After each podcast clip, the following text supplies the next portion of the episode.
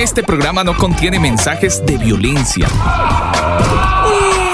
Las situaciones, nombres, personas y lugares descritos en este programa son producto de la ficción. Cualquier parecido con la realidad es pura coincidencia. El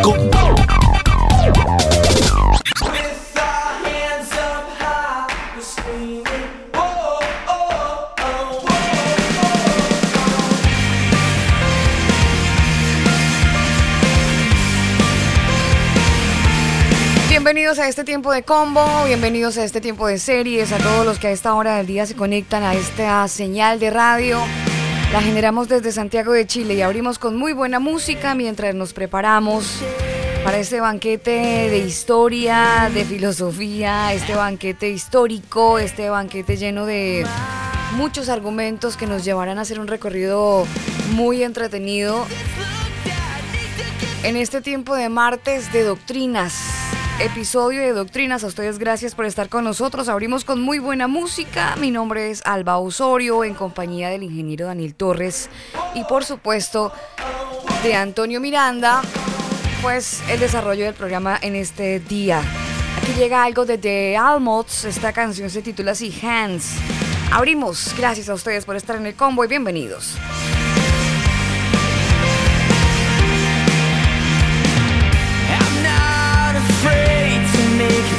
stay.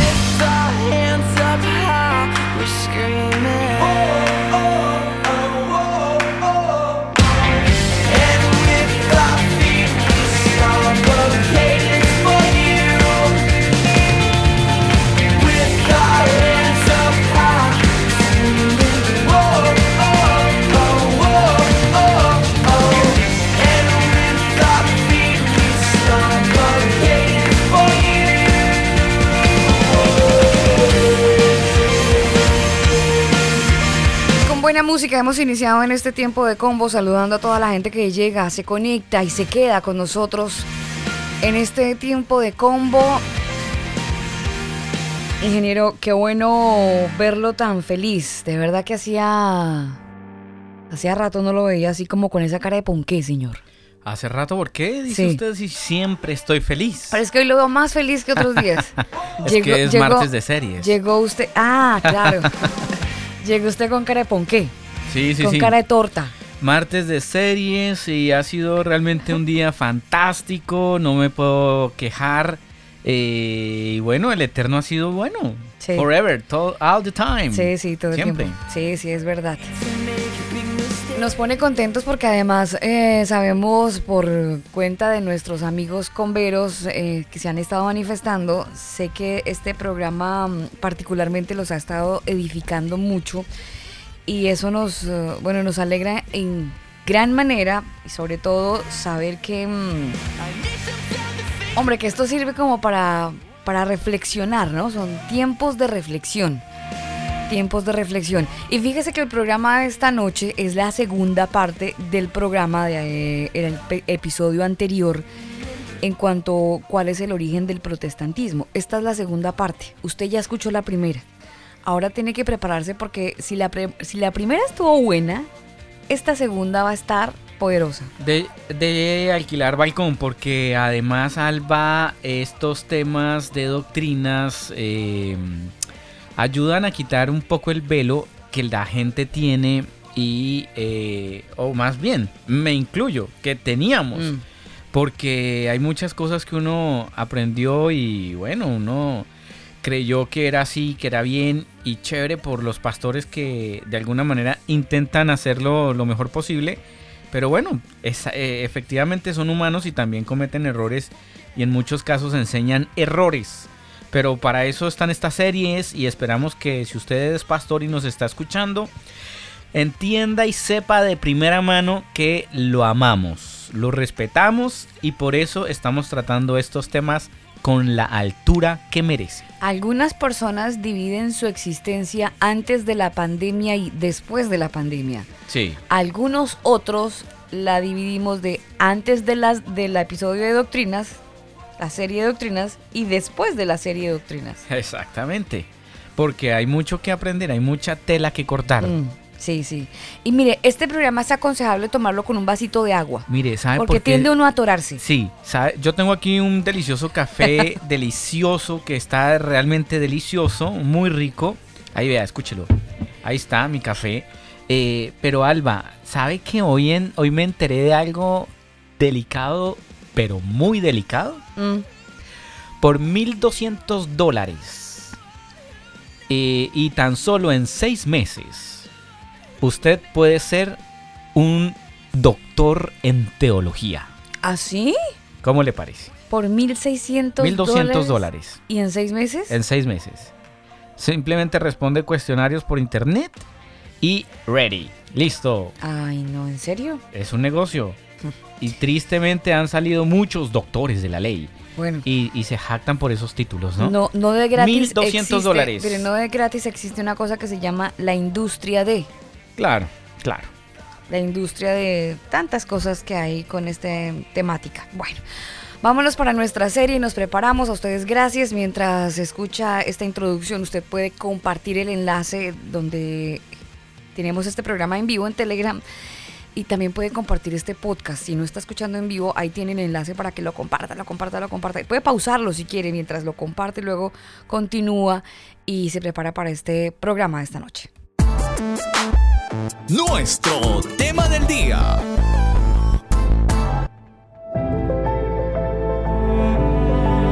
Como una luz que no alumbra, así es la enseñanza que no habla de la verdad. El combo te da la bienvenida a la serie Doctrinas. Porque no es suficiente cuando la verdad no está presente.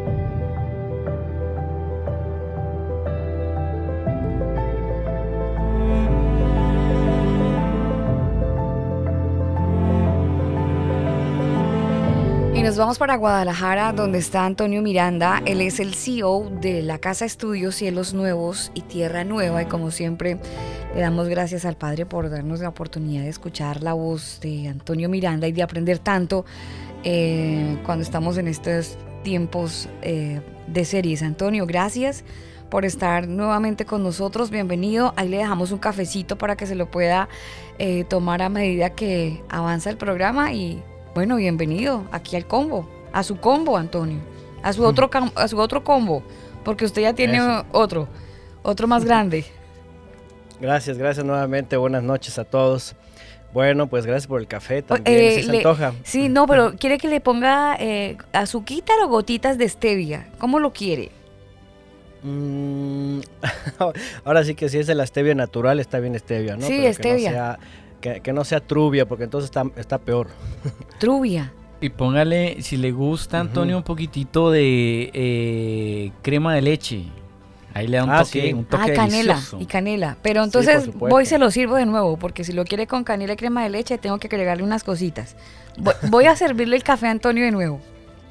Ah, bueno. Ah, bueno. ¿Pero con stevia o sin stevia? Eh, sí, con stevia está bien. Ah, bueno. Ahí vamos por el café. bueno, adelante, Antonio. Gracias, gracias nuevamente. Bueno, pues saludos a todos los que escuchan también y siguen estas entregas. Ya estamos, ya estamos llegando un poquito más a lo que básicamente la serie Doctrinas va a, este, a ir identificando eh, en los últimos eh, dos siglos ya, cómo ya empiezan a surgir no solo denominaciones que ya vimos, sino además algunas líneas, combinaciones y otros grupos que básicamente son cristianos también. De hecho, hoy quisiera tocar eh, tres, tres, tres, tres movimientos que también son muy cristianos. De hecho, uno de ellos este, eh, con, algunas características pues muy evangélicas, pero bueno, que los cristianos evangélicos protestantes les llaman sectas, por ejemplo, ¿no? Les llaman sectas, aunque básicamente pues están calificados, están calificados como cristianos y son emergentes de los mismos movimientos protestantes e incluso unos son un poquito más antiguos que muchas iglesias de hoy día que les llaman sectas, ¿no? Y vamos a tratar de ir viendo, entendiendo sus doctrinas. Bueno, eh, recordemos que la última vez nos concentramos un poquito más bien en eh, las líneas que vienen a configurar lo que se conocen como las iglesias eh, evangélicas o protestantes, reformadas y, en el movimiento evangélico. Que son las, ramificaciones pues, que salen de, eh, de los monjes, que desde la época, pues básicamente de, de, los cátaros, de Pedro Baldo, de Juan Hus, eh, Wycliffe, eh, de todos ellos, pues se concreta con Zwinglo, ¿verdad? Y Lutero, y ya saben, después Calvino, y ya vimos lo que viene del calvinismo, del anglicanismo, del anabaptismo y del luteranismo, que es donde vienen la mayoría de las denominaciones.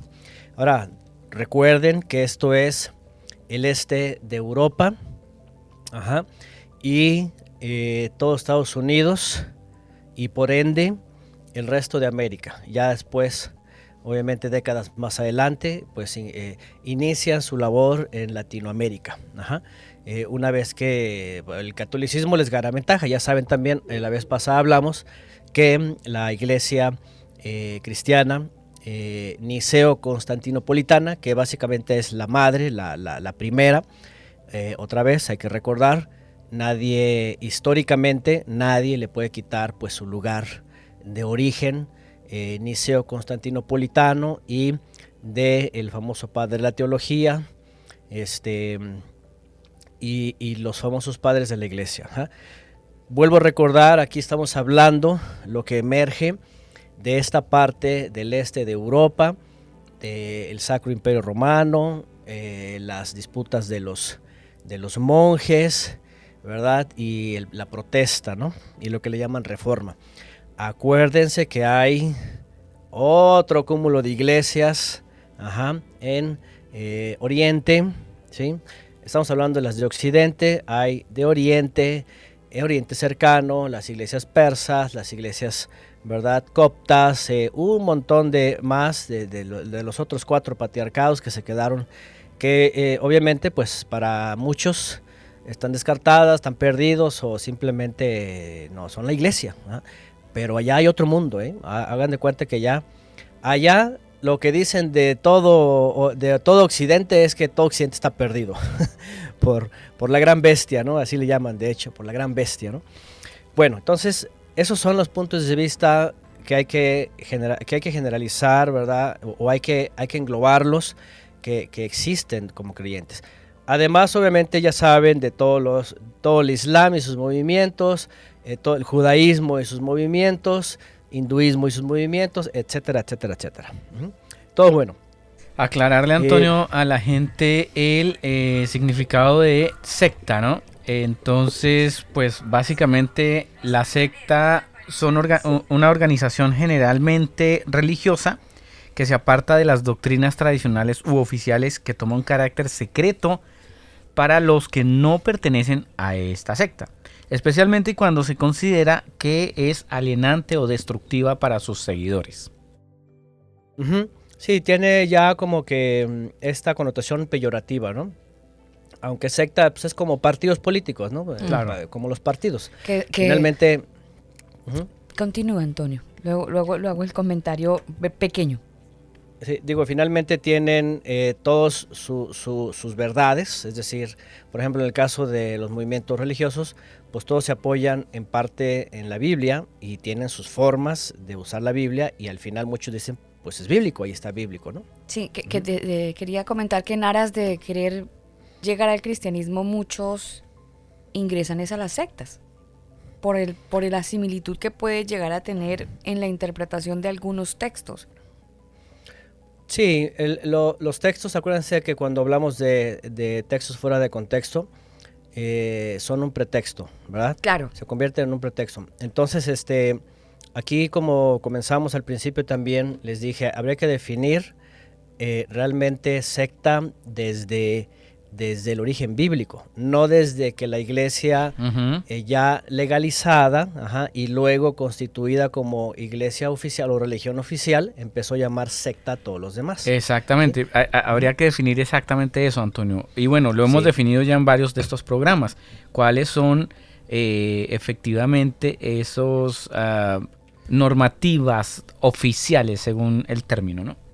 Claro, sí, sí, sí, porque en términos bíblicos podríamos decir la Biblia califica de sectarios a todos los que se apartan de los mandamientos y se apartan de, del Mesías, por Exacto. ejemplo. Uh -huh. Y ahí imagínense quiénes entran en secta, pues yo creo que todas las religiones, ¿no? Ya en, el, ya en el momento de que se apartaron de la instrucción ya son sectarios, ¿no? Todo el mundo sectario, ¿no? Claro. Por decirlo, Adán y Eva estaban en un clan perfecto, por llamarle clan. Y el momento que se obedecen ya se convierten en secta, ya son sectarios de, de, de, de la religión de Satanás, de la desobediencia. ¿no? Pasaron a, a, a, a, ser, eh, eh, a ser personajes de la ciencia del mal. Así es, sí, sí. De hecho, básicamente está la desviación, ¿no? Entonces, bueno, y de hecho esta, esta serie está, está para eso, para empezar a ver, a ver este, eh, que, la, la Biblia es la que tiene que calificar qué cosa es incorrecto, qué cosa es desobediencia, ¿no? Y, apegarnos pues a eso, ¿no? Bueno, entonces, eh, con estos movimientos o estos, sí, movimientos que surgen de la protesta de Zwinglo y de Lutero, se empiezan entonces a formar como iglesias, acuérdense que regularmente se les empieza a llamar de forma peyorativa, al final se les queda así, y algunos lo adoptan, ¿verdad? Como ya una etiqueta, y pero después vienen otros movimientos, ¿sí? otras, otras, otras, eh, pues le llaman entre ellos mismos, le llaman secta, así se les llamó, eh, pero básicamente son eh, otras denominaciones, ¿verdad? Y, y, al final todas religiones, porque todas dan una, una posibilidad interna de eh, salvación, ¿sí? Al final, miren, toda eh, movimiento, religión o filosofía o doctrina o denominación, lo que sea, ¿verdad? Que eh, te dice que eh, ahí hay salvación, que eh, para que no te vayas al infierno y que todo eso, ¿verdad? Y que ahí está la obediencia y todo eso, ya tiene esas características, ¿no? Sobre todo cuando se habla mucho de temores, ¿no? De, perder la cobertura o de irse al infierno o perder la salvación. esta es la, táctica del de, temor, ¿no? La doctrina del shock. Todo bueno, es de las características sectarias, ¿no? Bueno, entonces dijimos que hay, sobre todo cuando estuvimos hablando del movimiento evangélico, ah, acuérdense que tocamos en un momento dado algo que se conoce como eh, los despertares, ¿no? que eran una especie de avivamientos. ¿Sí? Era una especie de avivamientos en donde a raíz de lo que pasó en Europa y las diferencias y los descubrimientos de las nuevas tierras, entonces empieza eh, un despertar o avivamiento les llaman y empiezan entonces a salir los evangelistas, los famosos evangelistas, los misioneros, ¿sí? Eh, esto que ustedes ven en las películas, por ejemplo, o que hasta la fecha de pronto suelen usar algunas iglesias, ¿verdad? Que ponen este, brigadas o que ponen carpas o que viene gente del otro lado, médicos, todo eso. Esa era la forma de evangelizar, ¿sí? Ponían grandes carpas, ¿sí? Las iluminaban, entonces hicieron una publicidad y metían a la gente y entonces empezaba la predicación, ¿no? En general, ah, sea, y sobre todo en Estados Unidos esto se usó mucho, eh, y pues era ahí, acuérdense que al principio pues eran las iglesias reformadas, calvinistas. En el segundo despertar que le llaman, o avivamiento, eh, viene una corriente arminiana, como se le conoce, ¿no? Entonces ya hablamos también de eso. Y ya hablamos también de algunas líneas que aparecieron justamente eh, en esta época, eh, referente especialmente a los anglicanos. Fíjense que el anglicanismo, ¿verdad? Este, trae lo que ya vimos, movimientos como los adventistas, los bautistas, los metodistas, los congregacionalistas. Es donde eh, aparecen un poco más de estos grupos que vamos a hablar hoy, sobre todo de los metodistas y adventistas y bautistas. ¿sí? Tenemos eh, más personas que en base a lo que conocieron, por ejemplo, de corrientes anabaptistas o de los puritanos, es de que hay para ellos una necesidad de seguir reformando, de seguir, eh, de, hecho, eh, algunos veían que lo que pasaba con la reforma, la reforma protestante, pues no era lo que se quería al principio, ¿no? Esta, esta era la idea de, varios, Decían, ya se cayó en lo mismo, ya se cayó otra vez en, en el Estado de Iglesia, en los presidentes, en la corruptela, ¿verdad? En, el materialismo, imagínense habiendo entrado ya la revolución industrial, ¿sí? Ya estamos hablando de 1800 para acá, eh, todo este mover de la ciencia, eh, las cuestiones también eh, gubernamentales y protestantes y cuestiones masónicas, las sociedades secretas, todo esto empezó a generar ¿sí? muchos disturbios que se usaron o que se denunciaban. ¿sí? Por ejemplo, había quienes por supuesto denunciaban todo esto. Ya había voces que decían que, el protestantismo pues, era parte de la gran ramera y, pues estaba con la bestia, ¿no? Eh, que estaba emergiendo. Eh, era una forma que se les calificaba así, de hecho, eh, en, la, interpretación histórica. Más adelante vamos a hablar de, este, de estas otras corrientes escatológicas. Eh, hoy quisiera abarcar estas partes, otras denominaciones, eh, corrientes eh, escatológicas y doctrinas varias que ya, ya se empiezan a, a, compartir y a moverse entre muchas denominaciones. ¿sí? En, las, en, las, denominaciones ya casi establecidas. ¿no? Ya dijimos que las primeras, las primeras pues, fueron anglicanos, anabaptistas, luteranos y calvinistas y los jusitas que se quedaron por allá en Europa, ¿no? Y de ellos vienen las primeras ya hoy día todavía reconocidas, ¿no? Que son los presbiterianos, los episcopales, los metodistas, congregacionalistas, bautistas, adventistas, eh, y eh, los movimientos carismáticos, que son el pentecostalismo. ¿no? Que por cierto, este movimiento pentecostal también emerge, ¿verdad? De, con estos últimos, que ya, ya hablé un poco de ellos, pero voy a, a mencionar otras doctrinas que aparecen por ahí. Bueno, quisiera irme primeramente, creo que los más antiguos son los adventistas. Ajá, la iglesia adventista emerge eh, de entre los eh, bautistas. ¿sí? Vámonos si quieren primero con ellos, porque aquí viene lo que se conoce la iglesia de, em, de bueno, se, se, conoce como adventistas de, del último día, ¿verdad? Algunos los conocen como sabatistas o, este... O del séptimo día. del séptimo día. La, la, la iglesia como tal, en, el sentido estricto cuando ya se, se, ¿cómo se puede decir? Se oficializa, se registra, ¿verdad? Ahora sí que ante el gobierno es, es otra de las incongruencias, ¿no? Todas las iglesias tienen que someterse pues, al sistema del mundo. Eso es una de las cosas reprobables ¿verdad? Que tienen que hacer su AR, tener su registro, su templo registrado. Los templos finalmente son prestados del gobierno, no son...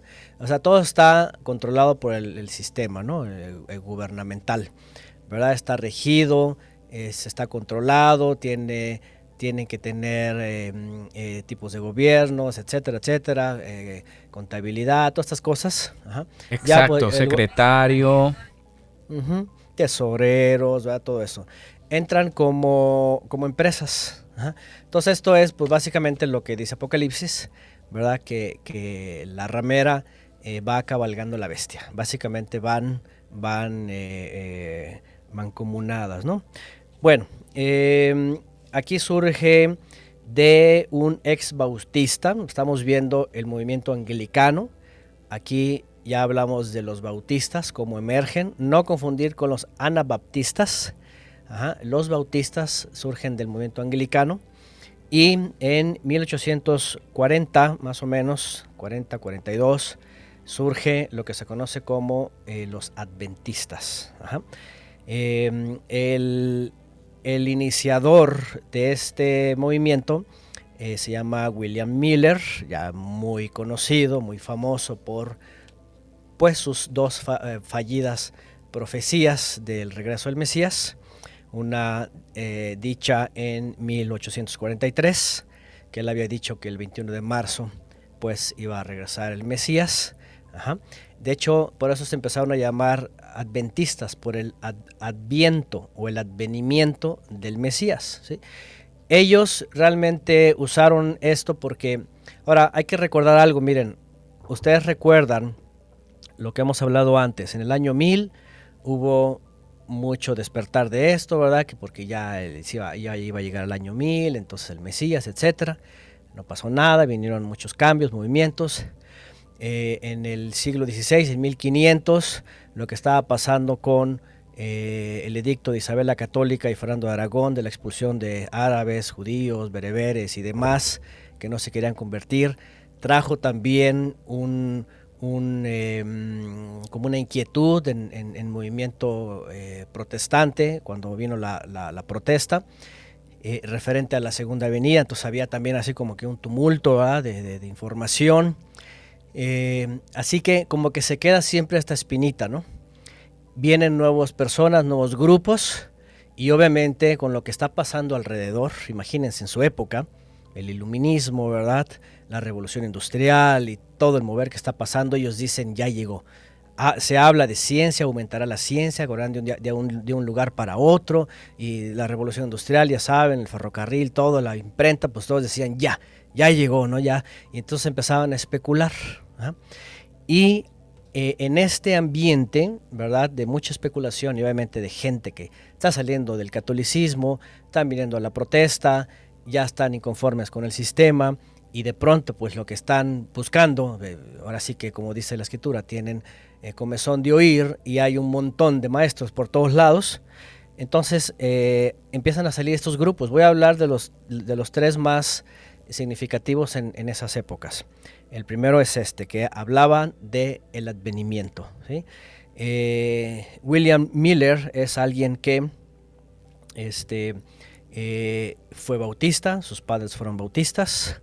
Él eh, al final empieza a, a formular el regreso del Mesías. Él es el que empieza a decir, según, y ahí les va el punto, él empieza a tener alguna información referente a las raíces hebreas, pero no adopta las raíces hebreas.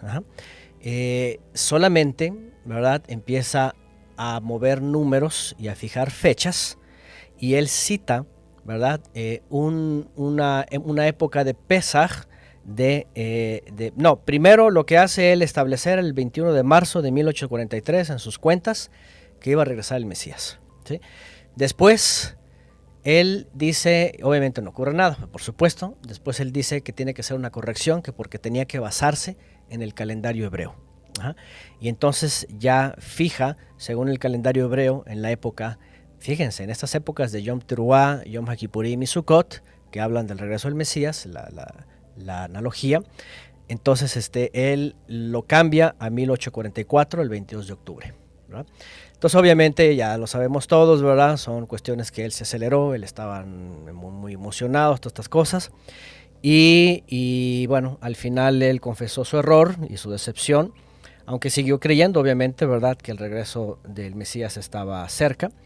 Y eh, se le conoce a esta época como la gran desilusión. A partir de aquí, ¿verdad? Se divide este movimiento y luego salen más, ¿eh? que quedaron por ahí rezagados, pero voy a dirigirme a lo que hoy día eh, se conoce un, poco más. ¿no? Em, cuando vienen a, ser exhibido este individuo, pues imagínense las especulaciones, el esperar el mover, pues la gente ya tenía bastantes seguidores.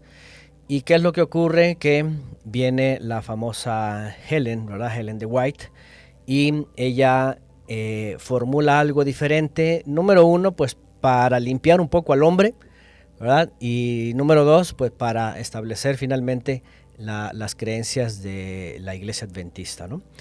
¿Qué es lo que hace Helen de White? Pues ella dice, e, ella por ejemplo, ella viene de padres metodistas, sus padres eran de la denominación igual, anglicana, pero de la línea metodista.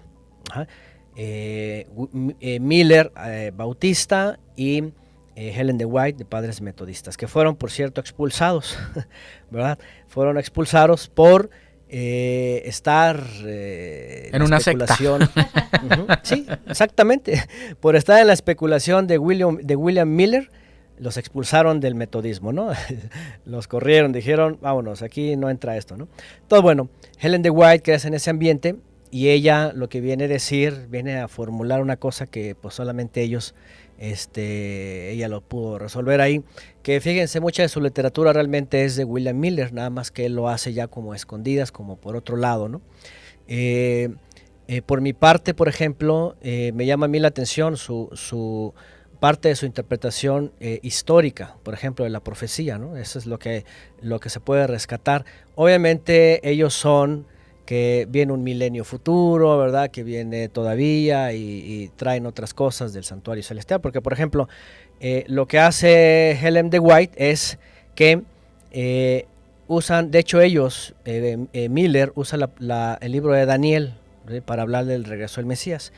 Y él cita Daniel 8:14, donde habla de las 2300 tardes y mañanas, que obviamente tiene su explicación, el profeta dentro del tiempo y el espacio profético, pero por alguna ocasión él toma eso, él hace una cuenta desde la época de Daniel y otras fechas, y él dice que en 1843, luego en 1844, regresaba al Mesías, basada en, ese, en esa fecha, o en ese número, 2300 tardes y mañanas. Lo toma él como años. Bueno, cuando ocurre la gran desilusión, viene Helen de White y ella dice que ese es el momento ¿verdad? Eh, en realidad esa fecha en donde el Mesías dice entra al santuario y dice ella ahí comienza tres cosas el juicio investigativo le llaman ellos el mensaje de los, del tercer ángel del Apocalipsis está basado en, el mensaje de los tres ángeles y también inicia lo que le conocen ellos como los dolores de parto, ¿verdad? O el tiempo de dolores de parto, de los cuales habló el Mesías. Bueno, entonces Helen de White, eh, lo que dice él, eh, eh, William Miller no es un hombre malo, no esto, solamente erró en, en, que no es el regreso, es la purificación del santuario celestial, el Mesías está entrando y, proféticamente comenzó todo esto, ¿no? Antonio, pero ¿no le parece que de alguna manera, manera estos movimientos de tratar humanamente de atinar con el advenimiento del Mesías reflejan parte una, una, no sé, como un grito del alma humana en cuanto al querer encontrarse con su, con su creador? Porque pues tenemos todavía muchos Miller en la época y mucha gente todavía dando números y fechas y anhelando muchas cosas. Entonces, eh, finalmente la esencia de querer encontrarse o, bueno, sí, encontrarse con el creador es, es algo que, viene en nosotros. ¿Eso le parece a usted malo? E, ¿Ese deseo? No, no, no estoy diciendo que, sea malo. lo malo es poner las fechas. Claro, decir que va a venir tal día, tal hora, cuando ni siquiera eh, el hijo conoce esa fecha y la hora. Sí, no, desde antes de Noé, dice Pedro, que los que perecieron en la inundación, ¿verdad? Este, también tenían este anhelo, imagínense. Si desde Adán y Eva sabía que iba a venir alguien a pisar a la serpiente, eh, finalmente todos se perdieron, todos se desbarataban y se estaban matando entre todos y dijeron no hay nada y por eso vino el, el diluvio porque ya no tenía solución la humanidad. Entonces, después de que viene Noé, regularmente siempre hay, sí, gente que está diciendo, ¿verdad? O está indagando, de hecho también Pedro dice que los, que los, que los profetas eh, indagaban, dice, en, eh, eh, los sufrimientos del Mesías. ¿Cuándo iba a aparecer esto para redimir a Israel? Todos los israelitas, toda la época de los profetas, es lo que anhelaban. De hecho, en Malaquías así dice. Dice, al, dice, vendrá el ángel del pacto al que ustedes anhelan. Es decir, este es un anhelo, por supuesto, del creyente todo el tiempo. El error es cuando se empiezan a poner fechas, se empieza a hacer un ambiente ¿verdad? amarillista, de, alarmismo, eh, sin motivo y así muy frecuente, ¿verdad? Y entonces ya la gente empieza a asustarse o les dicen o les dicen este vendan todo y vámonos al monte o claro. todos ese tipo de cosas ahí es donde ya entra y lo y si lo venden deje aquí la, ofrendita. Sí verdad váyanse todos y yo me quedo acá como rey. No se llevan nada déjenlo aquí en el altar. Así es. Todo bueno ese básicamente es el problema no pues, Apocalipsis dice dice y el espíritu de la iglesia dice ven no entonces todos estamos diciendo ven, pero eh, el problema sea cuando uno pone fechas, ¿no? Todo bueno, no hay ningún problema en anhelar el regreso, el problema pues es, y de hecho por eso quiero entrar en estos porque no es el, no es el único movimiento, ahorita vamos a ver otro que también empezó con el asunto de fechas, ¿no? Y hasta la fecha, ustedes saben que en las últimas, ¿qué son? Tres décadas, ¿verdad? en el cristianismo han salido varias iglesias o varios movimientos, ¿verdad? Que han estado especulando sobre el regreso. ¿sí? Primero era que el 2000, que el 2012, el 2008 movimiento efraimita también, que ya, y, un montón de iglesias cristianas, que ya va a ser el rapto. De hecho, de hecho en el momento que alguien cree que mañana puede ser el rapto, o que más, o más al rato puede ser el rapto, ahí ya se metieron también en otra doctrina, ¿eh? que es de lo mismo, pero dispensacionalista del rapto secreto pretribulacionista, ¿no?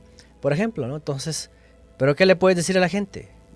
La, gente ni modo que le digas, oye, estás toda errada, ¿no? Pues la Biblia no, dice eso. La Biblia habla de señales evidentes que van a traer una secuencia que, concluya en, por supuesto, del día de la hora nadie sabe, pero de la, del, del, regreso majestuoso del Mesías, en donde dice que todo ojo le verá. Por eso es que se acerca justamente una fecha, ¿no, Antonio? Por estos días. Bueno, los días de festividades bíblicas hacen alusión al momento de su regreso. No se sabe tampoco qué año, no se sabe qué año, en qué momento exacto, ¿no? Exactamente, desde el día de la hora nadie sabe. Pero sí tenemos, por ejemplo, eh, alusiones y sobre todo em, enseñanzas de vida, de, de, cómo perseverar para ese momento, ¿no? Pero bueno, Llegaremos a lo mejor en su momento cuando hablemos de la doctrina del dispensacionalismo. Eh, bueno, Helen de White, eh, ella dice que tuvo revelaciones espirituales y que obviamente pues se le, se le reveló este asunto, ¿verdad? De las 2300 tardes y mañanas. Y bueno, oficialmente, ¿verdad? Este,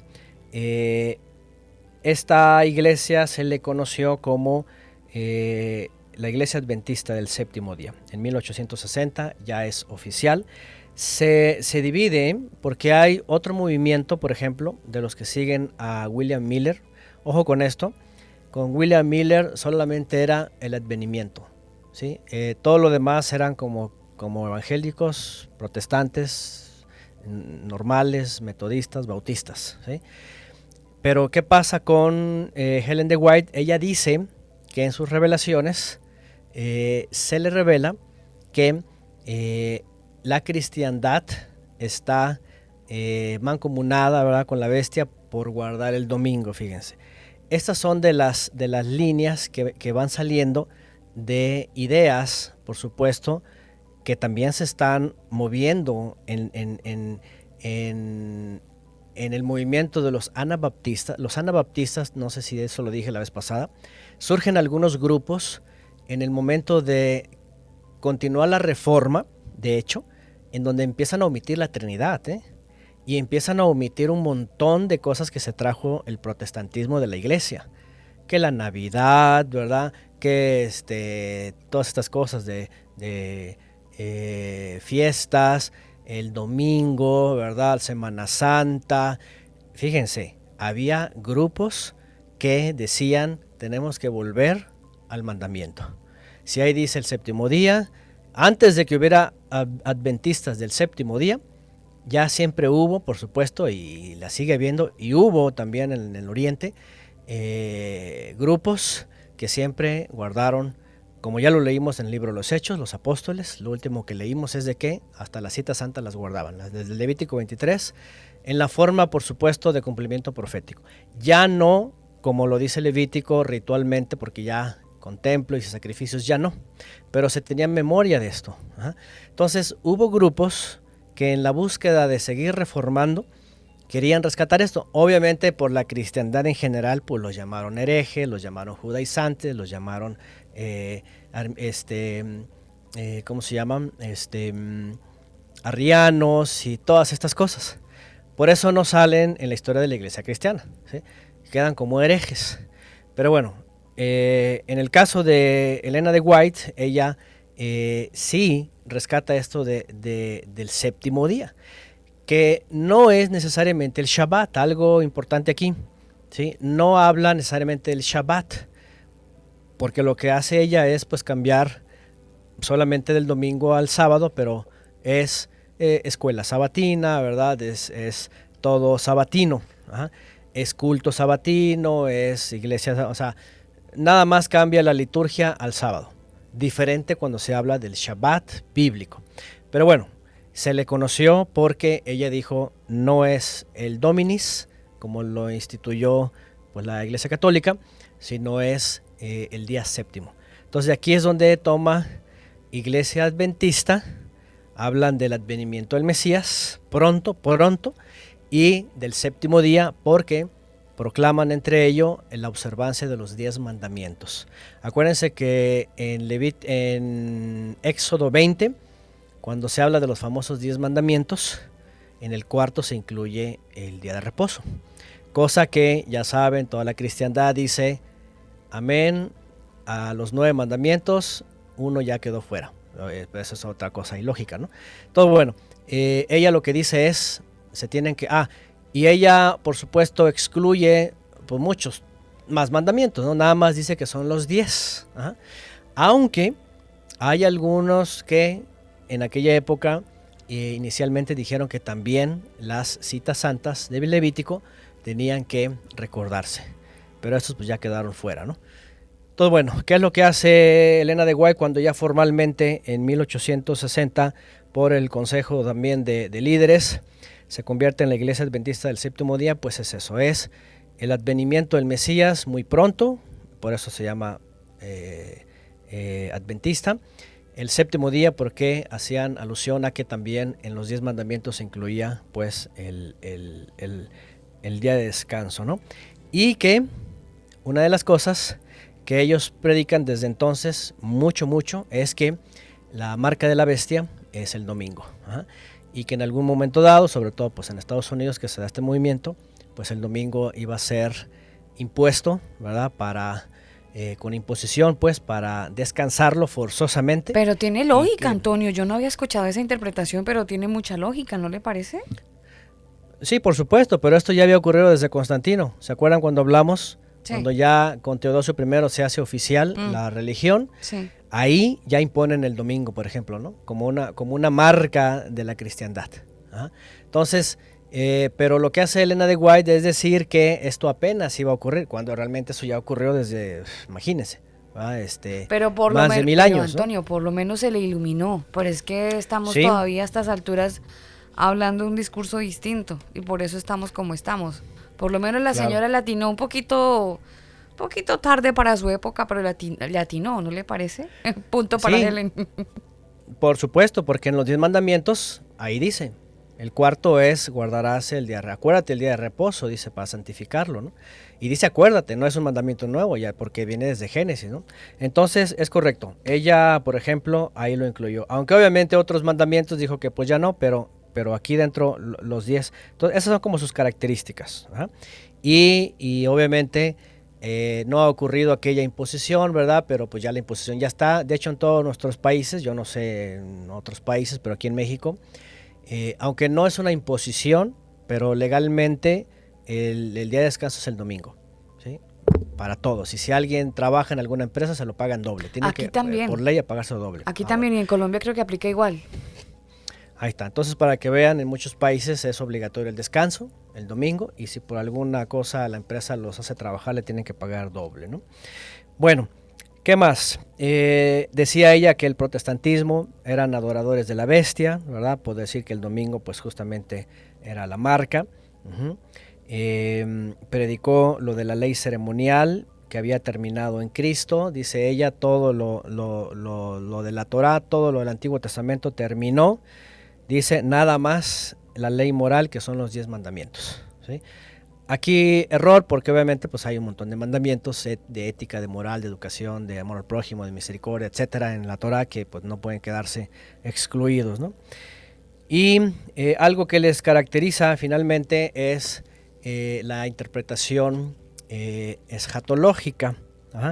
Ellos, ellos hablan que eh, bueno, aparte de que van a empezar una persecución mundial porque no van a querer guardar el domingo, según ellos, ellas, esa, es, su teoría, em, ellos dicen que esperan un milenio, todavía para ellos no ha ocurrido, pero dicen ellos que el milenio que esperan es, em, eh, es celestial y que después se regresarán a la tierra. Eso es lo que hasta donde yo eh, conozco de ellos. Ellos dicen que la resurrección, ¿verdad? Eh, habrá eh, una resurrección de todos los adventistas y de los cristianos en general que habrían vivido justamente, en justicia, en esa resurrección, y que Cristo se los va a llevar al cielo por mil años. Ajá. Mientras la tierra, ¿verdad? Es destruida, es desolada y se queda aquí Satanás, Satanás y sus ángeles. Después de los mil años, dicen ellos, viene la resurrección de los justos del pasado y ya la destrucción de Satanás, de la maldad y de los impíos y que aquí ya de regreso en la tierra va a ser pues restaurada y, viene la, eternidad, ¿no? En eh, todo lo, eterno, ¿no? Todo bueno, esto es la escatología de, ellos. Em, Tengo entendido, Antonio, que ellos em, no era que quisieran eh, crear un nuevo evangelio eh, sino, o una denominación, pero dado a que su crecimiento fue asombroso, pues les tocó formar la iglesia. Sí, sí, pues como todos, miren, todos comienzan, ¿verdad? Con, con una buena intención, por decirlo, ¿verdad? De, de, enseñar algo, pero obviamente pues ya cuando, y más en esas épocas, bueno, finalmente en, todas las épocas, ¿no? Eh, ya van adheriéndose muchos personajes, muchas personas, pues entonces ya empieza el financiamiento, ¿verdad? Empieza a construirse un templo sede, ¿verdad? Y luego se empieza, eh, por, ejemplo, el caso de ellos, ¿verdad? El material didáctico, a imprimir y etcétera. Ya después vienen las, las hijas, ¿verdad? De, de la principal y ya saben, ya. Obviamente ya después están todos los países y ya se cuentan por millones. Exactamente. Eh, y, con eh, universidades y con imprentas y de todo. No, por supuesto, ya, ya tienen todo a, su mano, ¿no? A la mano. Bueno, em, entre algunas, bueno, finalmente es como que lo que más eh, llama, ¿no? Por cierto, ellos tienen la doctrina de que el Mesías, ajá, este, obviamente ellos, ellos, originalmente se supone que negaron la Trinidad. Creo que actualmente, también porque ya hay varias divisiones, pero actualmente creo que la adoptaron por cuestión de no ser señalados como herejes o como secta. Creo que hubo ahí algunos convenios ya con los líderes eh, de recientes fechas, pero originalmente ellos no creían en la Trinidad neo, eh, niceo-constantinopolitana, y, pero ellos decían, por otro lado, que el Mesías era el arcángel Miguel, que según ellos veían, ¿verdad? En algunos pasajes, que coincidía con el arcángel Miguel. Obviamente también pues textos descontextualizados, pero eh, son de las cosas como que se les, se les eh, enmarca. ¿no? Adicional pues tienen algunas creencias como eh, por la época, ustedes saben que en Estados Unidos por esas épocas pues había también controversias sobre la legalización de sustancias químicas, o del alcohol, por ejemplo. Antes el alcohol era contrabando, ¿no? Exacto. Entonces, ellos, ellos siempre fueron de la postura de que eso es malo, pecado, ¿verdad? Está relacionado con el tráfico, con la El café, Antonio, tampoco. Tampoco, entonces Aquí estoy pecando con ellos. eso. Empezaron a prohibir a partir de eso todo lo que parecía de, de origen negativo, ¿no? Pecaminoso, ¿no? Y obviamente pues incluyó el tabaco, incluyó el alcohol, aparte por las leyes dietéticas, pues el puerco, el café, ¿verdad? Sí, promovían mucho el este, veganismo, ¿no? Sí, de hecho alguna línea creo que son vegetarianos. Creo que una de las líneas y tienen mucha literatura, ¿eh? y tienen eh, libros muy buenos realmente sobre alimentación y todo eso. Pero sí, obviamente se, se, algunos se hicieron totalmente vegetarianos, ¿no? Y el café, pues ya saben, como otros movimientos, ¿no? Yo creo que por eso ahí Alba ahí luego, luego dijo sobre el café, a ver si no me encontraba ahí una pista adventista, ¿va? Yo le digo, no, bienvenido al café. Uy, entendió el mensaje, Antonio, bien, bien.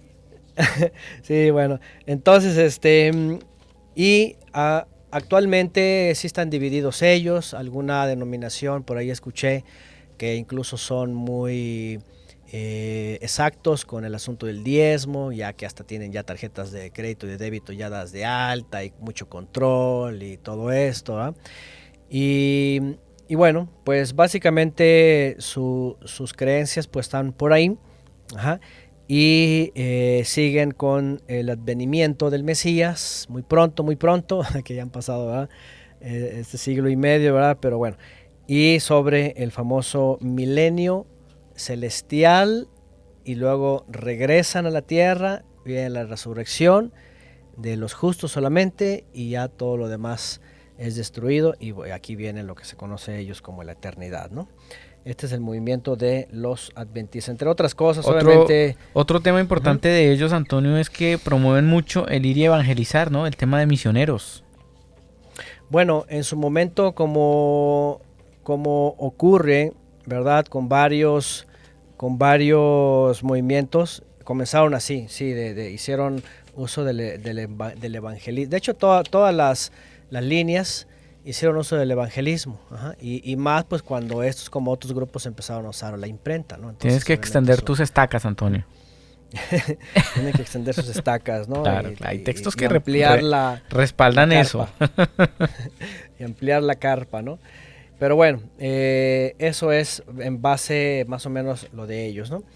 Y después quiero hablar de otro movimiento, ¿verdad? Que sale, mm, vámonos a 1820, también por esas fechas, los famosos mormones. ¿Verdad? Los famosos mormones que también están por acá. Sí, también los, los, los hemos convidado a pasar y, tomarse un cafecito, pero tampoco les gusta. tampoco les gusta. sí. Y tenemos también a los testigos de Jehová. Es más, vamos primero con los testigos de Jehová. Los testigos de Jehová porque eh, también ellos son, ellos salen de los adventistas, por cierto.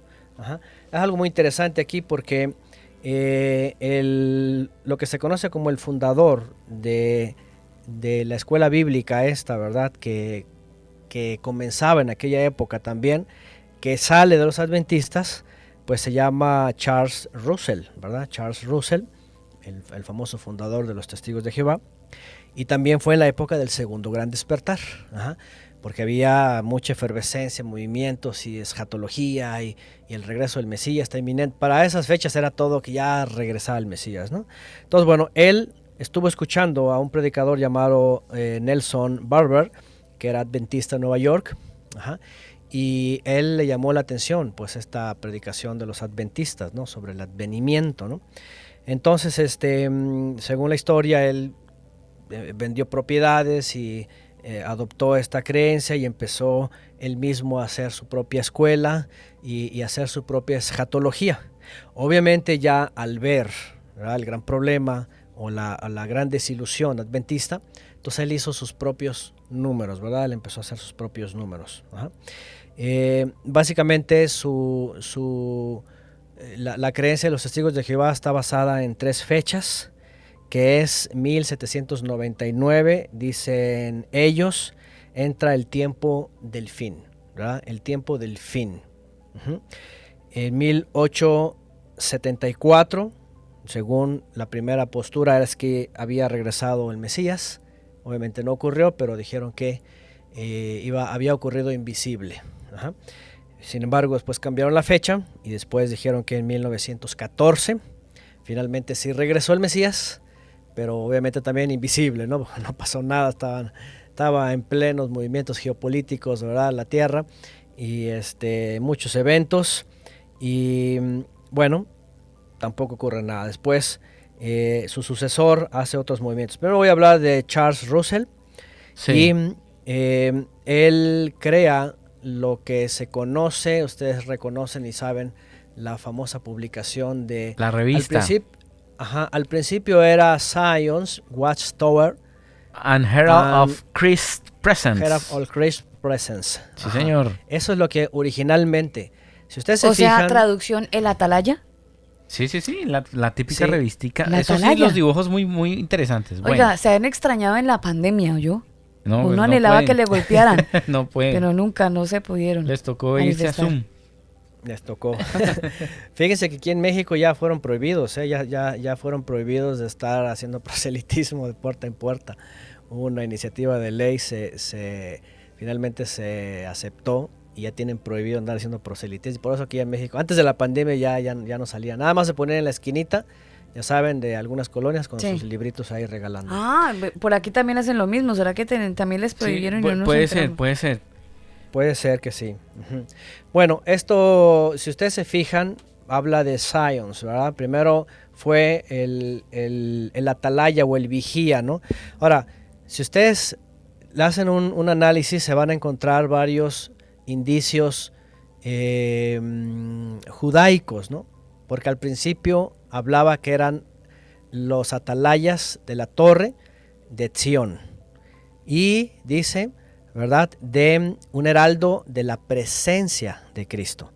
¿sí? Porque ellos hablaban de un regreso del Mesías, es una especie de preterismo, ¿verdad? Que ya regresó. Bueno, han cambiado obviamente porque algunos dicen, bueno, es que no pudo haber regresado. Otros dicen, bueno, que sí regresó, pero está espiritualmente. Por eso dice que son atalayas y heraldos de la presencia de Cristo pero comienza con el Science. Originalmente incluía esta palabra de, de Zion, bueno, pues en, inglés pues le llaman Zion, pero Zion, y ellos decían que eran los testigos de Jehová. una de sus doctrinas es proclamar que Jehová es el único y verdadero nombre. Ahora, obviamente en inglés, en inglés pues para ellos es Jehová, ¿no? Jehová es el único. En Latinoamérica pues ya le cambia, ¿no? Ya no es Jehová, ahora es Jehová, ¿no? Eh, la fonética y además unas letras y una fonética eh, de los judíos medievales, ¿no? Los, masoretas. Entonces, bueno, fonéticas que ellos dijeron, ese es el nombre. Pero bueno, eh, llama mucho la atención porque ellos predican, ellos predican básicamente algunas de sus profecías o de sus creencias están basadas en Isaías, literalmente. Número uno, vosotros sois mis testigos. Ellos toman de ahí para llamarse testigos de Jehová. Que obviamente en los profetas, cuando se le habla de testigos, pues se le habla al pueblo de Israel, no se le habla a gente de 2500, 2300 años después, ¿no? Se habla obviamente de los israelitas, ¿no? Bueno, em, después le quitan lo de Sion, lo de Sions, y ya nada más se queda como atalayas de la torre y heraldos de la presencia. ¿no? Eh, pero llama mucho la atención porque ellos, por ejemplo, dicen que eh, cuando venga la restauración, eh, literalmente toman, habitará el lobo con el cordero y un niño jugará con la serpiente, ¿no? Cosas de estas literales. Ellos dicen que se espera eh, que ocurra eso en la tierra, que la tierra sea restaurada, reformada y que todo vuelva como el jardín del Edén, ¿sí?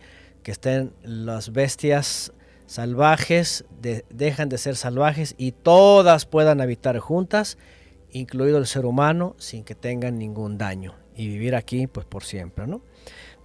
Bueno, eh, ¿de dónde se basa también, por ejemplo, eh, Russell? Algo muy interesante que por cierto algunos han especulado por ahí y a veces es más de la especulación porque la tumba de Charles Russell eh, está bajo una pirámide, ¿verdad? Eh, una pirámide es el, eh, lo que tiene ahí en su tumba.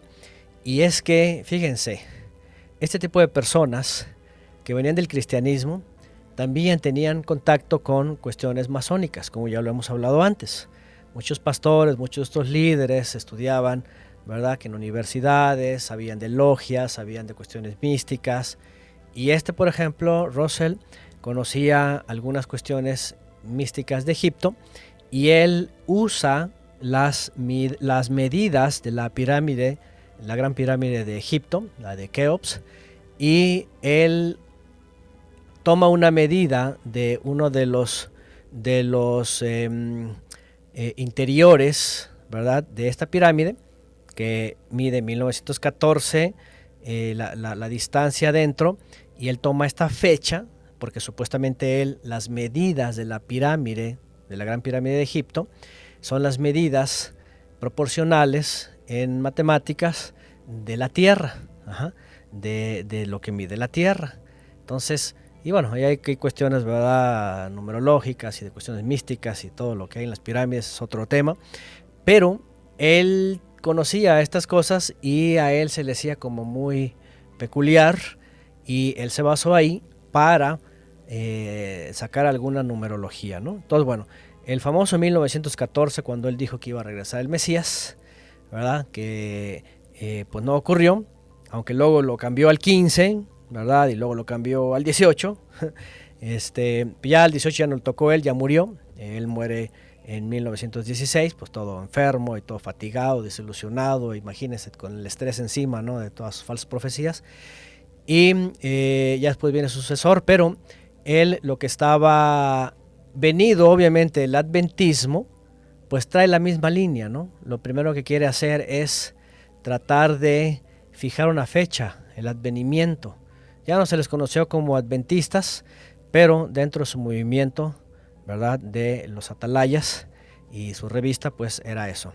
Bueno, em, ellos, eh, voy a continuar un poquito con su, eh, la persona que le sucede. Cuando él muere se llama Joseph Franklin Rutherford. Este hombre eh, completó toda esa doctrina. Él dijo que la destrucción del mundo actual iba a ser en 1925. Em, que la venida iba a ser en 1918 que eh, los patriarcas, fíjense, iban a ser resucitados y que gobernarían en el paraíso terrenal. ¿sí? Que en 1925 iba a ser destruido todo lo de acá, iba a ser restaurado y reformado, y que en la resurrección iban a resucitar los, bueno, los justos antiguos, y que Abraham, Isaac, Jacob, todos los patriarcas iban a ser parte de un gobierno, ¿verdad? Terrenal. Em, y eh, dentro de su predicación estaban denunciando también al clero, a la política, ellos creían que era parte de los últimos tiempos, ¿verdad? Todo eso que ocurría en su momento. Y además eh, este hombre, eh, Rutherford, construyó una gran mansión, ¿verdad? Supuestamente, para que cuando resucitaran los patriarcas podían vivir ahí, podían hospedarse ahí mientras comenzaba pues ese asunto del reino en el paraíso terrenal. Obviamente, con el paso de los años, pues él y su familia terminó viviendo en esa gran mansión y pues ya sabrán lo que pasó, ¿no? Todas las críticas encima, ¿no?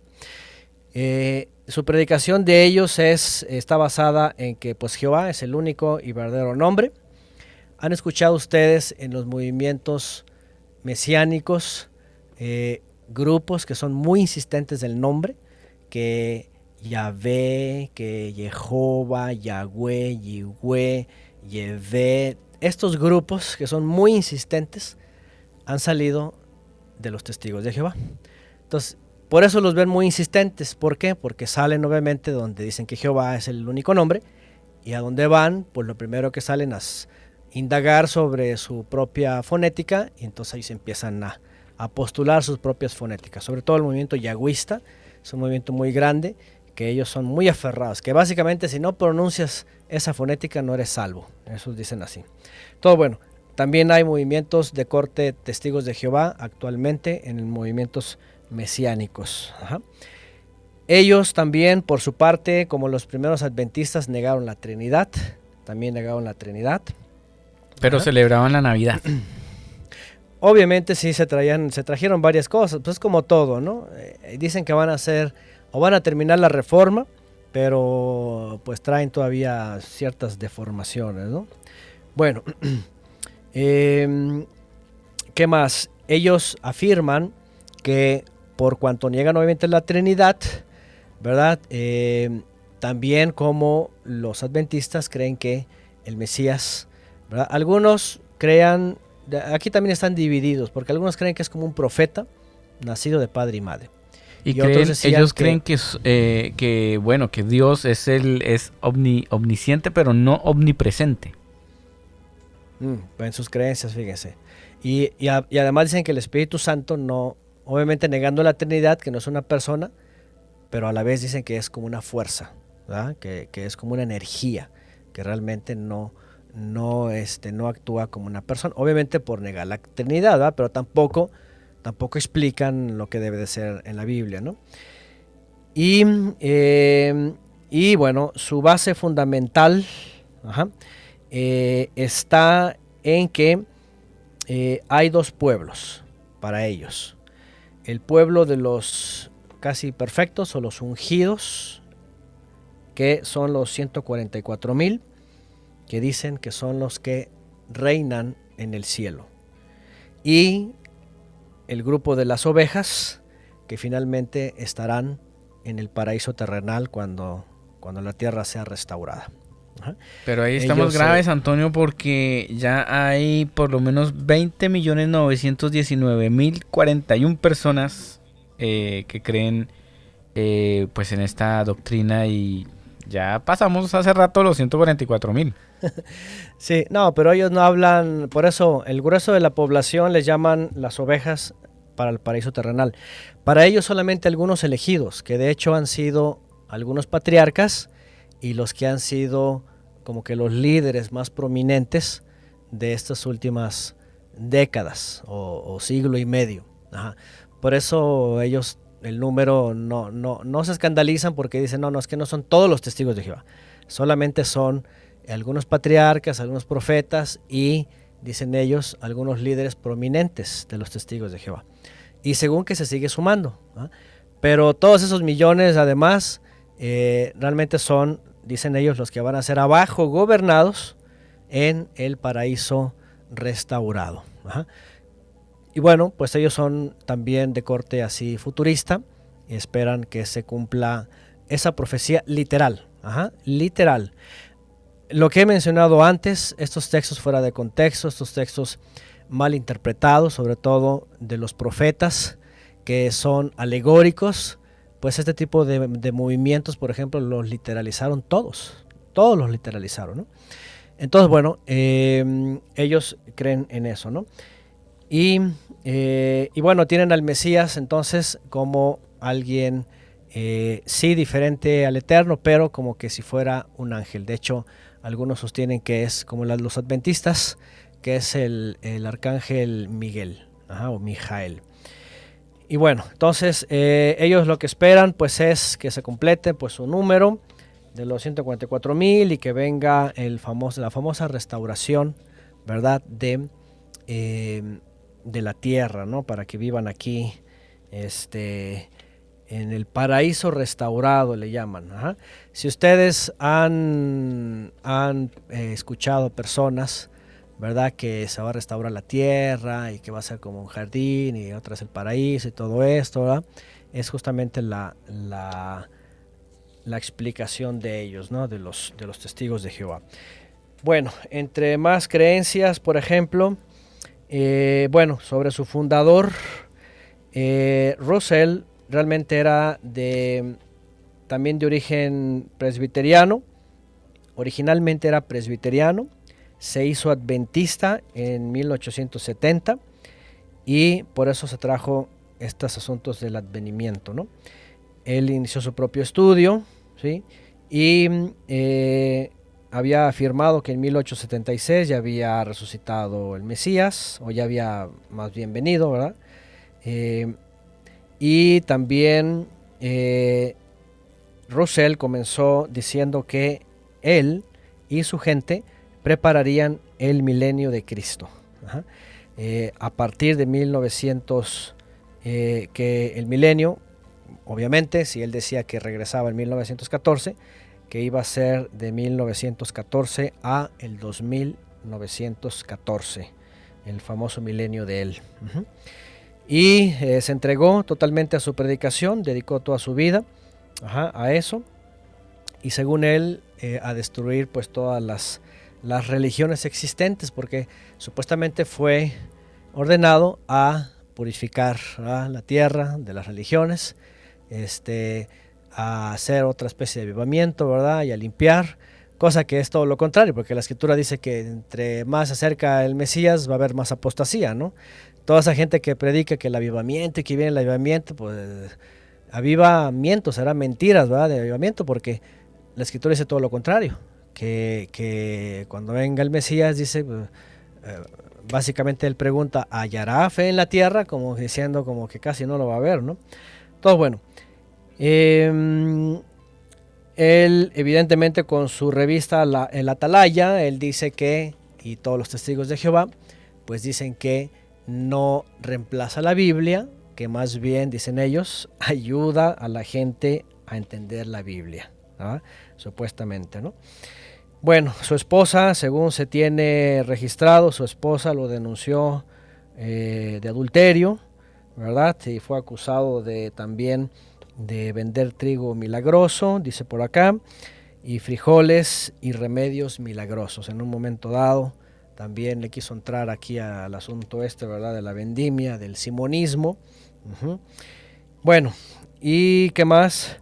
dijo que cuando el Mesías regresara, o el Cristo regrese espiritualmente, entonces vencería a Satanás y, eh, y lo iba a arrojar a otro lugar. Eh, bueno, ah, muere en 1916 el, fundador Russell. Y bueno, como ya mencioné, eh, Rutherford viene a sustituirlo y bueno, él trae otras adiciones. Actualmente por los testigos de Jehová eh, han crecido mucho. Fíjense, es muy interesante porque tanto estos como los mormones, por ejemplo, que ahorita voy a hablar de ellos, eh, han crecido. Primero porque ya saben, hacían el uso de ir de dos en dos, ¿verdad? Y casa por casa. Pero algo muy interesante que ellos hicieron, como lo hizo Russell desde el principio, obviamente, pues es denunciar toda la idolatría y todos los errores del catolicismo, ¿no? Entonces imagínense, pues cualquier persona desconocida de todo y le medio enseñan la Biblia y diciéndole todos los errores del catolicismo, pues cualquiera lo saca de ahí y, se los llevan a donde los vayan guiando, ¿no? Aunque todavía no conozcan la Biblia. Todo bueno, esa fue su táctica y realmente pues les funcionó, ¿no?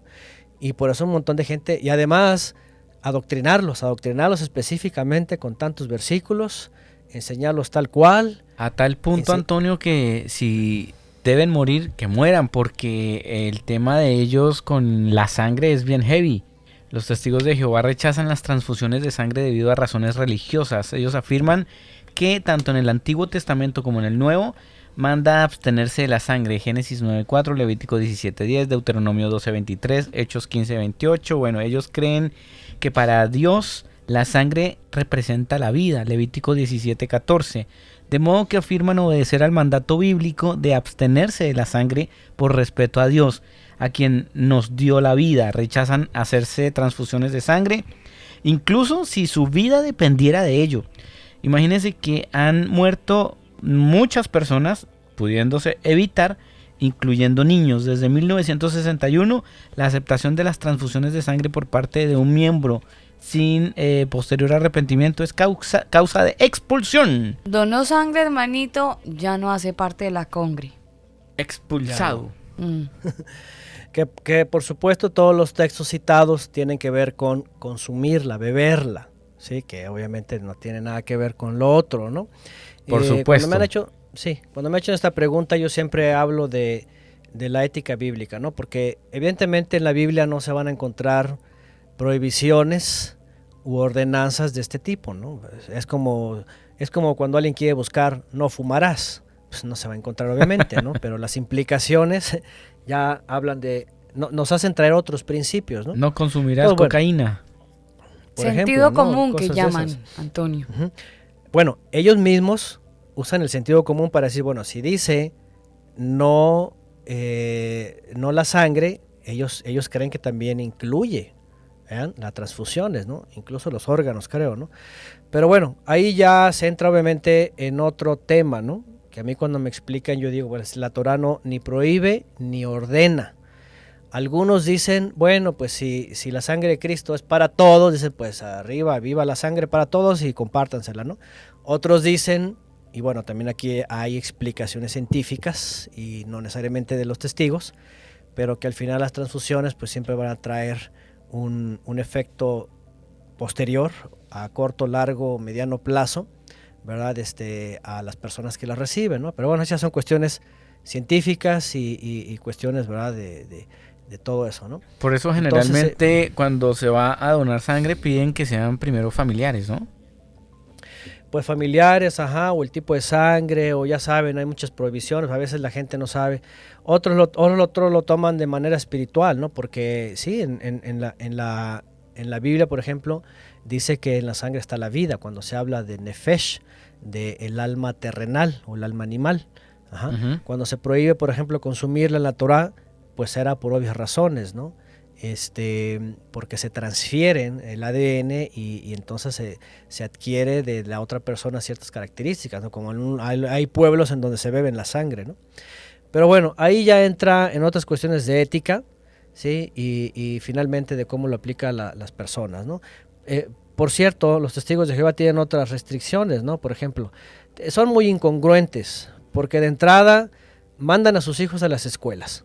Pero luego les dicen que no hagan honores a las banderas de las escuelas, ¿no? Entonces es una locura, ¿no? Yo, digo, yo, por eso, yo por eso no mando a mis hijos a la escuela, para que no hagan ningún tipo de idolatría, si se trata de idolatría, claro, y que no haya ninguna contradicción también de, desde el mismo tutor o padre, ¿no?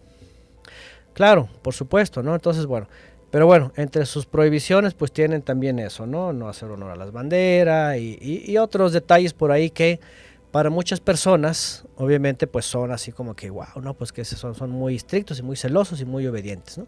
Pero al final, eh, pues la doctrina en sí, pues ya saben eso sobre eh, también parte del advenimiento y, el, y, y, bueno, obviamente eh, su doctrina es aspirar, pues por lo menos a ser del pequeño rebaño, o del rebaño que va a heredar la tierra restaurada, le llaman ellos, ¿no?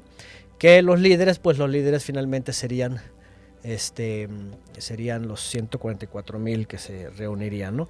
Obviamente, por otro lado, cosa errónea, porque en el libro Apocalipsis, los famosos 144 mil eh, es un número simbólico, ya está hablando del primer siglo, que seguían al Mesías y que eran todos del linaje israelita.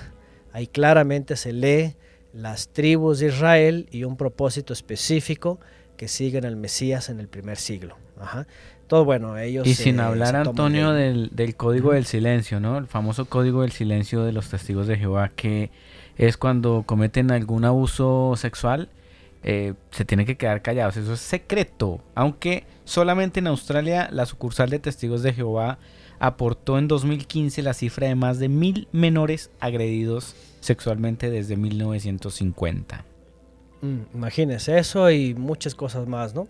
Eh, se, eso es lo que incluye ahí el control, el control, los temores. el autoritarismo. Sí, el autoritarismo, ¿no? Este, de, corte también así dictatorial, ¿no?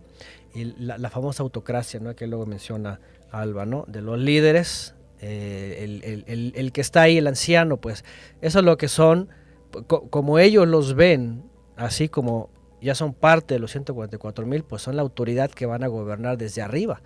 Así que si van a estar arriba, pues acá tenemos que estar mansitos como corderitos. Y por eso toman esta actitud también la gente, ¿no?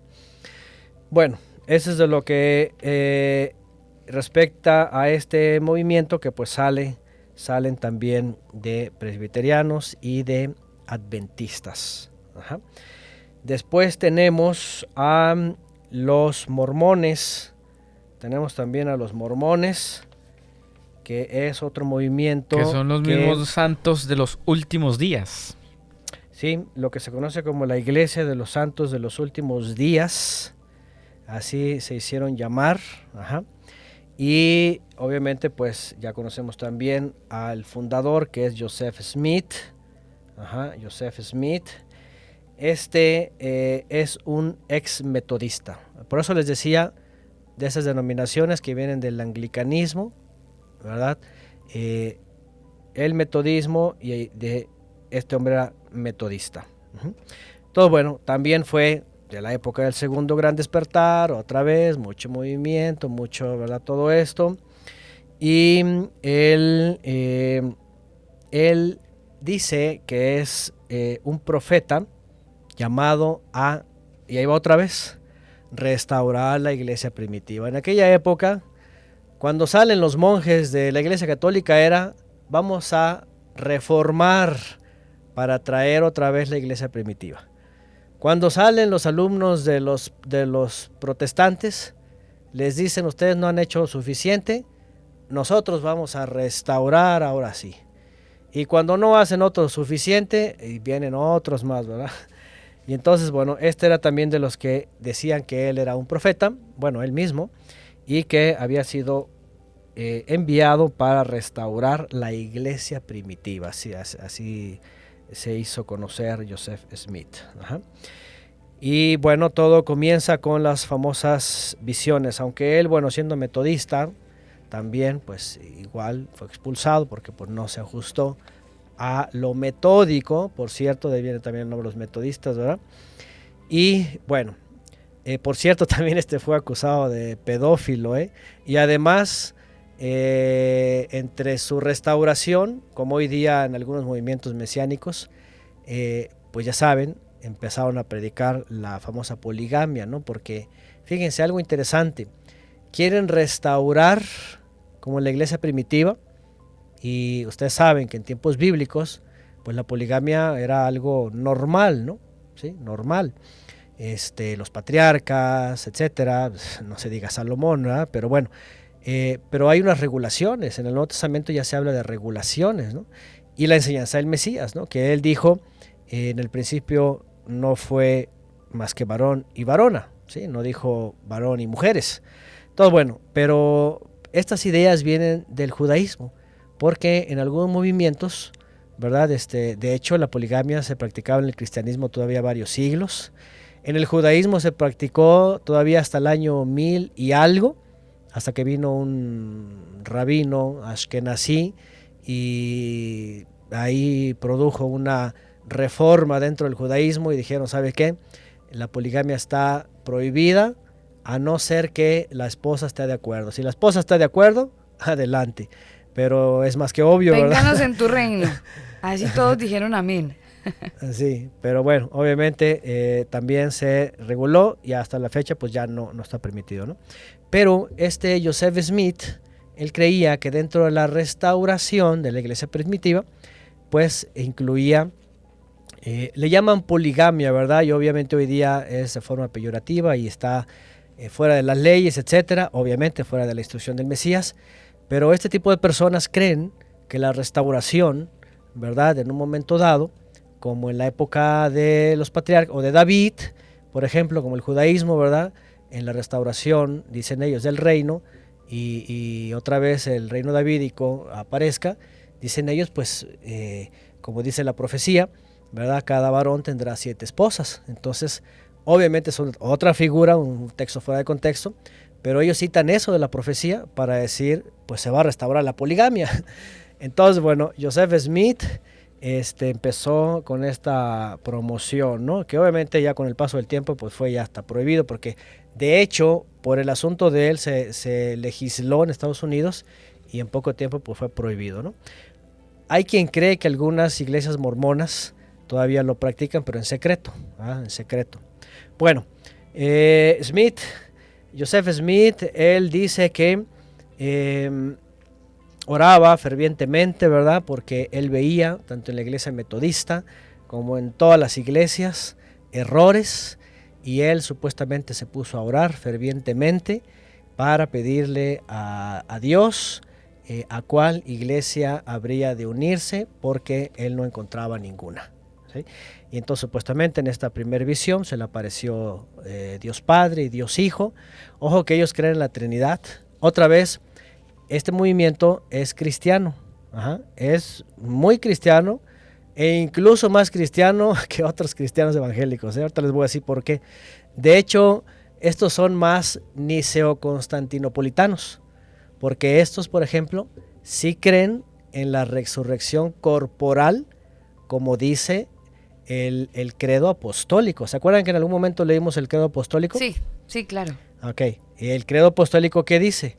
dice que eh, en la resurrección se va a resucitar eh, la carne y se va a incorporar. Entonces ellos creen esto, ellos creen eh, en parte esto. Y, en el cristianismo de pronto esto ya desapareció en el credo niceo-constantinopolitano, aunque se suele predicar todavía, que la resurrección va a ser corporal. Pero bueno, los mormones se basan en esto para ellos decir que la resurrección va a ser corporal, aunque obviamente en contra de las palabras del Mesías, por supuesto, eh, ellos dicen que la familia incluso va a ser restaurada permanentemente, eternamente. Es más, eh, los mormones originalmente y hasta la fecha creen que en esa resurrección corporal, en el futuro, dicen ellos, eh, los varones van a ejercer la poligamia, van a tener sus esposas, porque van a eh, eh, engendrar hijos, ¿verdad? En, el reino, dependiendo, ahorita les voy a hablar de lo que creen ellos. Esa, esa postura, Antonio, de alguna manera despierta algo de morbosidad en, ciertas personas que se involucran en esta tendencia religiosa buscando la aprobación de la poligamia, lo que usted decía hace un ratito atrás. Mucha gente ingresa justamente por la curiosidad de ese tema en particular. Sí, puede ser, ¿eh? no, no, no se descarta, aunque obviamente como sabemos ya hoy día ya está regulado, ya supuestamente ya no la permiten, ¿no? Eh, que lo van a dejar para el día de la resurrección. Pero sí, seguramente en algún momento, por supuesto, ¿no? Mejor hombres se acercarían justamente para ese, entre comillas, beneficio, podrían creer ellos, ¿no? Pero bueno, dicen que eh, Joseph Smith decía que el cristianismo pues no se había corregido, con todo y reformadores, con todo y protesta, con todo y movimientos y con todo y avivamientos, que obviamente, obviamente, pues todos los que conocemos la historia, eh, fue una deformación en vez de una reforma. Eh, cada uno partía para su lado y este hombre, pues según, y era muy joven, ¿eh? y él veía eso. Y bueno, dice él que se le aparece el Padre y el Hijo. Una de sus doctrinas elementales de ellos es de que tanto Dios como Jesús, su Hijo, eh, están eh, en carne, ¿sí? Están en carne, Están encarnados, no dice, ellos no creen que son espíritu, nada más el Espíritu Santo. Para ellos la Trinidad son tres personas diferentes y solamente el Espíritu es invisible, es, espiritual, pues es, es, este, ¿cómo se puede decir?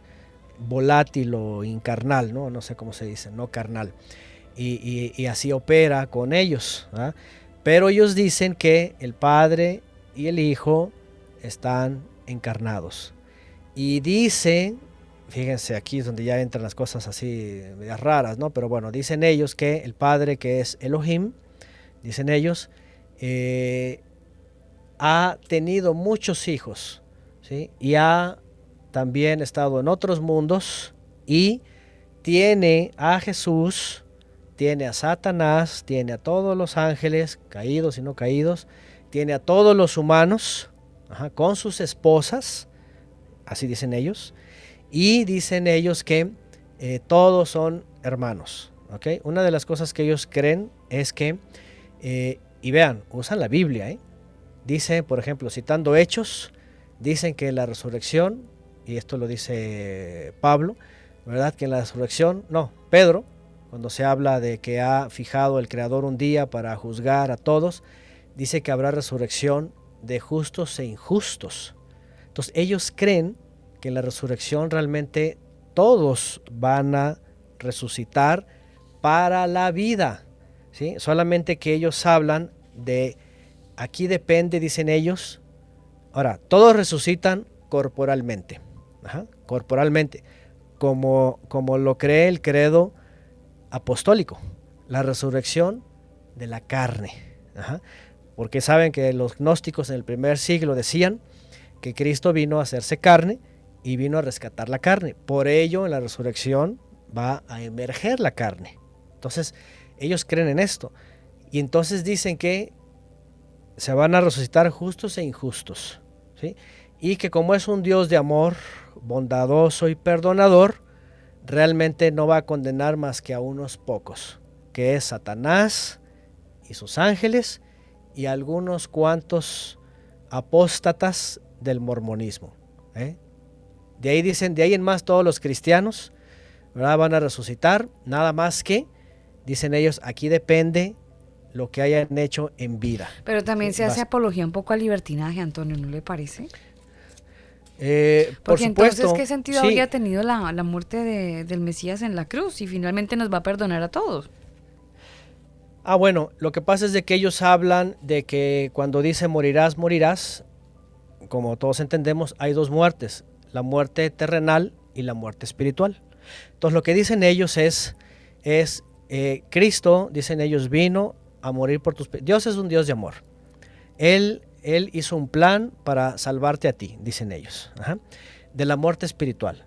Así que Cristo viene a morir por ti, paga tus pecados, para que tú entonces hagas obras buenas y te ganes el cielo. Él ya redimió tus pecados, ya eres salvo por Él, espiritualmente, por medio de Él, ya eres redimido. Dicen ellos, ahora tú con tu obediencia, con lo que te dice obviamente pues el presidente en turno, la iglesia, la fe, el credo que tienen ellos, todo eso, dicen ellos, entonces vas a redimir la otra parte. Entonces dicen ellos, Cristo redimió una cosa y tú vas a redimir la otra. Es decir, se conjunta esto, ¿no? Y dicen ellos que eh, aquí, por ejemplo, ellos los mormones, como supuestamente tienen al libro del Mormón y la perla de gran precio y todo esto, y como son miembros de la iglesia, ellos hablan de tres niveles del cielo. Entonces dicen ellos que eh, porque supuestamente citan a, a, a Pablo de Tarso. Ustedes recuerdan un texto de Pablo de Tarso cuando habla de la resurrección entre los muertos que dice hay, hay cuerpos terrenales, hay cuerpos celestiales, dice así como es, literalmente dice así como es la gloria de las estrellas, otra gloria es del sol, otra gloria es de la luna. Ellos citan ahí, 2 de Corintios, para decir, ¿verdad? Que, que hay tres niveles de glorias, le llaman ellos, ¿no? Para alcanzar, ¿verdad? Esa, esa redención. Y una es la, la, del sol, dicen ellos, es la superior, otra es la de la luna, Ajá. una es celestial, otra es telestial y otra es terrenal. Fíjense, eso predican ellos. Entonces dicen ellos, aquellos que son mormones y que han obedecido y están en la iglesia y etcétera, etcétera, se bautizaron y todo, entonces ellos van a recibir el nivel superior. Ellos citan cuando el Mesías dice en la casa de mi padre muchas moradas hay, entonces ellos lo toman como para decir hay castillos, hay mansiones y hay casitas. entonces, bueno, dicen ellos que eh, los más obedientes, los mormones, etcétera, van al nivel más alto. El superior, dice, son para los que tienen eh, son mormones, pues, ¿verdad? Dice, ahí van a tener sus esposas y ahí van a tener muchos hijos. Ajá. Después hablan de el cielo inferior, que eh, es eh, para el, el, siguiente tipo de personas, ¿sí? Que ahí, dicen ellos, entran las personas con otras religiones, incluso las personas malas. Pero claramente ellos, sí hay acepción de personas dentro de ellos, ¿no? Si los seleccionan. Sí por, sí, por supuesto, porque cuando ellos citan esos textos dicen que hablan ajá, de rangos, de diferencias. ¿no? Entonces, bueno, ellos dicen que en el segundo cielo, ¿verdad? Hay, o en el cielo inferior, hay el resto de las personas, de las religiones, de las denominaciones, incluso gente mala, ¿no? Como, como Hitler y todos ellos, que también van a ser redimidos. Ellos creen, según en la escritura, dice que en la resurrección va a ser de justos e injustos. Y ellos dicen, pues, pues también los injustos, así que, pero ellos van a estar en el cielo inferior. Y luego ellos hablan de eh, eh, el infierno, ¿verdad? Dice que el infierno es exclusivo para Satanás y para sus ángeles y a algunos cuantos apóstatas. ¿Eh? se refieren básicamente a gente que ha desertado de los mormones y que pues los ha maltratado por sus doctrinas, ¿no? Entonces ellos les tienen mucha aberración. Eh, ellos le llaman a esto la, la, oscuridad exterior, aquello que el Mesías cita cuando habla, ahí estará el lloro y crujir de dientes, ¿verdad? Este, en las tinieblas de afuera. Ellos lo citan eso como la oscuridad ex exterior que es supuestamente pues el castigo más perverso, ¿no? O, o, más malo, ¿no? Es decir, Satanás, sus ángeles y, y, los apóstatas, ¿no? Pasa en todo, ¿no, Antonio? Todas las denominaciones prácticamente después de que el miembro se va lo odian. sí, no, no, o, o, en el caso los que, los que, ajá, sí, lo, lo, lo dejan bajo cober, sin cobertura, que se va a los peores castigos. Lo maldicen, Antonio. Lo maldicen, mm. que, bajo maldición y ya no tiene entrada, ¿no? Imagínense, ¿no? En, en, todos los lugares, yo creo que algunos de los que están escuchando han, han, han de haber pasado por esos, esos lugares, ¿no? Bueno, eh, ¿qué más? Entre lo que enseñan ellos también, eh, bueno, ya saben, el libro del Mormón. Ahora, su teoría llama mucho la atención, vean, porque la vez pasada les hablé del movimiento eh, anglo-israelí, ¿se acuerdan? Donde comienzan movimientos mesiánicos, judio-cristianos, de raíces hebreas, y empiezan a hablar que los cristianos son las diez tribus y de que iban a retornar y todo esto. Hoy día está en pleno apogeo esta doctrina, ¿verdad? De las diez tribus perdidas y que van a regresar y que el hermano mayor y todas estas cosas para el milenio. Y eh, llama la atención porque los mormones, se supone que el mormón eh, fue, hagan de cuenta que ellos dicen que eh, hubo un, fulano israelita llamado Nefi, los famosos nefitas en el libro del mormón, que en la época del exilio babilónico, él viajó, partió de la zona de Israel y cruzó el Atlántico y se vino a las Américas, ¿verdad? con un cúmulo de personas. ¿sí? los nefitas. Y supuestamente ellos fueron los primeros colonizadores de América, desde el 600 antes del Mesías, o sea, en el exilio babilónico de Israel. Y se supone que con el paso del tiempo, ¿verdad? Este, cayeron en maldad y, fueron aniquilados, ¿verdad? En parte, pero, eh, y, fueron aniquilados por sus hermanos los lamanitas. Esto fue ya alrededor del 385, ya de, de esta edad, según el libro del Mormón. Y, pero los nefitas, ¿verdad? Este, tenían una esperanza de restauración que, dicen ellos, fue Jesucristo en carne propia, ya resucitado, como cuando resucitó de entre los muertos. Ustedes saben que cuando el Mesías se levanta entre los muertos o cuando el Padre lo resucita y se presenta ante sus discípulos, ¿se acuerdan? Que hasta Tomás, ¿verdad? Le dice, introduce tu dedo, ¿no? Y, y lo tocan y él, y él come y él está cenando con ellos y anda por aquí por allá. Entonces todo pareciera que está resucitado corporalmente. Ellos se basan de aquí, ellos se basan de aquí para decir la resurrección es corporal y el Cristo estaba corporal. Bueno, ellos dicen que cuando Yeshua dice que tenía otras ovejas que no eran de este redil, a las cuales él iba a ir a rescatar y que será un solo pastor y un solo redil, dicen ellos en el libro del Mormón, que justamente es cuando Cristo ya resucitado se les aparece a estas tribus perdidas en América y ahí les predica el, mensaje. ¿no? Entonces se supone, aquí es donde viene Mormón. ¿Quién era Mormón?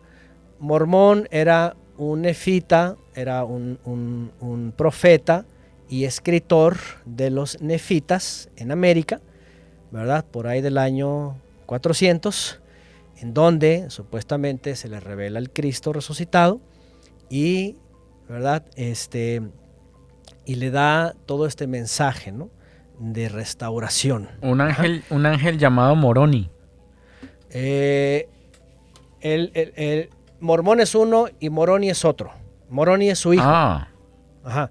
Todo bueno, Mormón es un escritor y un profeta y que escribe las famosas tablas doradas o de oro con esta, esta redención. Después su hijo Moroni completa las famosas tablas y las esconde, ¿verdad? Allá por la región de noreste de, Estados Unidos, ¿no? Entonces las esconde, las oculta y vean, pasan todos estos siglos, ¿verdad? Y ya cuando en América están los, los, pieles rojas y vienen los estadounidenses, vienen los, los ingleses, irlandeses, franceses, etc. Aquí es donde el famoso Moroni se le aparece a Joseph Smith. Y le dice en dónde guardó las tablas doradas con lo que se conoce como el otro evangelio.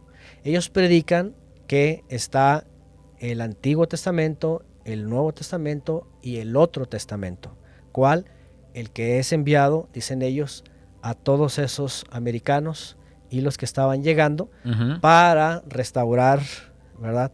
La iglesia primitiva. Ellos querían crear una nueva Jerusalén en Nueva York.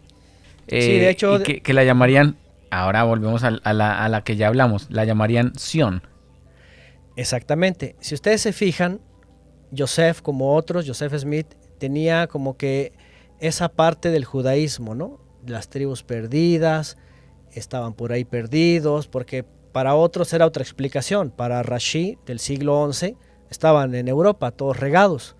¿Sí? Para, para los judíos cabalistas, los Mekubalim del siglo XVII, estaban entre todos los católicos y cristianos de América, las tribus perdidas. Para el judaísmo en general, este, pues no están perdidos, ya desde hace tiempo que regresaron, ¿no? Para Joseph Smith, él su idea fue, o, su enseñanza, pues fue, están en América, ¿sí? Están ahí, y, ahí va a ser la Nueva Jerusalén. Él, creía que todas las iglesias eran eh, doctrinas falsas, que solamente él, eh, la de él era la correcta. Exactamente, como les digo, él supuestamente, cuando se le aparece primero eh, Dios y el Hijo les dicen que Él va a restaurar y después se le aparece Moroni y supuestamente cada año se le aparecía Moroni. ¿eh? Ahora, por otro lado, se supone que estas tribus nefitas tenían una especie de idioma o lenguaje eh, egipcio restaurado, le llaman, que supuestamente por revelación, Joseph Smith, cuando, cuando descubre, cuando va por las tablas y las saca, entonces él las traduce al inglés. o sea, el tipo era Moisés, con M de Morón y ah, Moisés. Algo parecido, ¿ah? algo parecido, porque porque era como descifrar, ¿verdad? Este, este misterio y, establecerlo como ley, básicamente, como un nuevo testamento, como otro testamento, ¿no? Eh, y, bueno, el punto pues de ahí era que eh, las tribus eran ellos, que Cristo les había venido a revelar también el Evangelio. Y, bueno, ¿cuál es la, la temática de ellos? Que el cristianismo estaba corrompido, ¿verdad? Y que tenían que restaurar la enseñanza de Cristo. De hecho, ellos tienen lo que se conoce como el presidente mormón, que es una especie como de líder, eh, como de papa, por cierto, y, tiene este poder de quitar y poner, ¿eh? lo que dice se hace y lo que es falso es falso. Y tiene sus doce apóstoles, fíjense, porque en la teoría de José Smith, pues era algo como el papado, ¿no? En la restauración de un líder en la tierra y además eh, los doce apóstoles, la sucesión apostólica. Acuérdense que cuando estoy hablando de estas cosas ya las estudiamos antes. Gente como esta volvía a tratar de restaurar. Primero, primero, lo que todos decían es, vamos a regresar a la iglesia primitiva, vamos a tener la sana doctrina, vamos a regresar a la época de los apóstoles, y esos eran sus intentos. ¿sí? Obviamente Joseph Smith se agarró de algo muy atractivo para la época de los ingleses, pues las tribus perdidas están acá, el Evangelio ya fue dado acá, Cristo ya vino acá en el 400 y algo, así que ahí están las tablas, obviamente tablas que eh, pues nadie conoce, ¿verdad? nada más Joseph, eh, Joseph Smith las vio, las tradujo supuestamente, y, ya después este, las regresó a Moroni, porque Moroni se le aparecía cada cada año para darle ciertas instrucciones. ¿no? Entonces, bueno, em, dice por acá eh, que en 1823, dice, eh, Moroni le revela el libro en Egipto reformado y le llamó el otro testamento de Jesucristo. Y que nadie podría ser salvo a no ser por la enseñanza de Joseph Smith de la restauración. ¿Por qué? Porque para y por muchas razones, pues todo el protestantismo estaba ya corrompido, ya todo era este libertinaje, todo era negocio, etcétera, y pues esa era su predicación, ¿no? Bueno, ellos tienen aparte del libro del Mormón, que es el otro testamento, tienen la doctrina de los pactos, le llaman, tienen la perla del gran precio, la perla de gran precio, que es la, la confesión de fe también, y tienen la famosa versión King James como base, aunque su predicación de él siempre era tener una King James bien traducida. ¿Se dan cuenta? Pues viene de los anglicanos también, ¿no? Anglicanos, metodistas. Bueno, eh, y la enseñanza final, pues como ya lo mencioné, es de que Dios tiene esposas y que eh, entre ellas pues vienen a nacer, dicen ellos que igual Jesucristo, igual Satanás, los ángeles caídos, todos los espíritus se basan en lo que dice también la escritura, ¿verdad? Dice que es el Padre de los espíritus. Dicen ellos, y todos somos hermanos. Dicen ellos, Satanás es tu hermano, Jesucristo es tu hermano, el hermano mayor, todos somos hermanos, pero obviamente unos desobedecieron y etcétera, etcétera y unos van a ser salvos, muy salvos, otros a medias y otros se van a las tinieblas de afuera. Y, eh, ¿Y qué más? Dice por acá, obviamente su, credo, si ustedes van por ejemplo a los artículos de fe de, la iglesia del mormón, ahí está que creen en la Trinidad, ¿sí? en el Padre, en Jesucristo su Hijo y en el Espíritu Santo, por ejemplo. ¿no?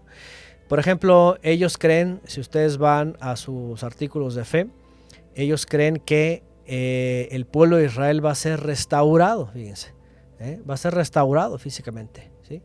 Y por eso el tema, ¿verdad?, de, este, de, de las tribus perdidas, ¿no? Que porque van a ser rescatadas ahí. Todo bueno.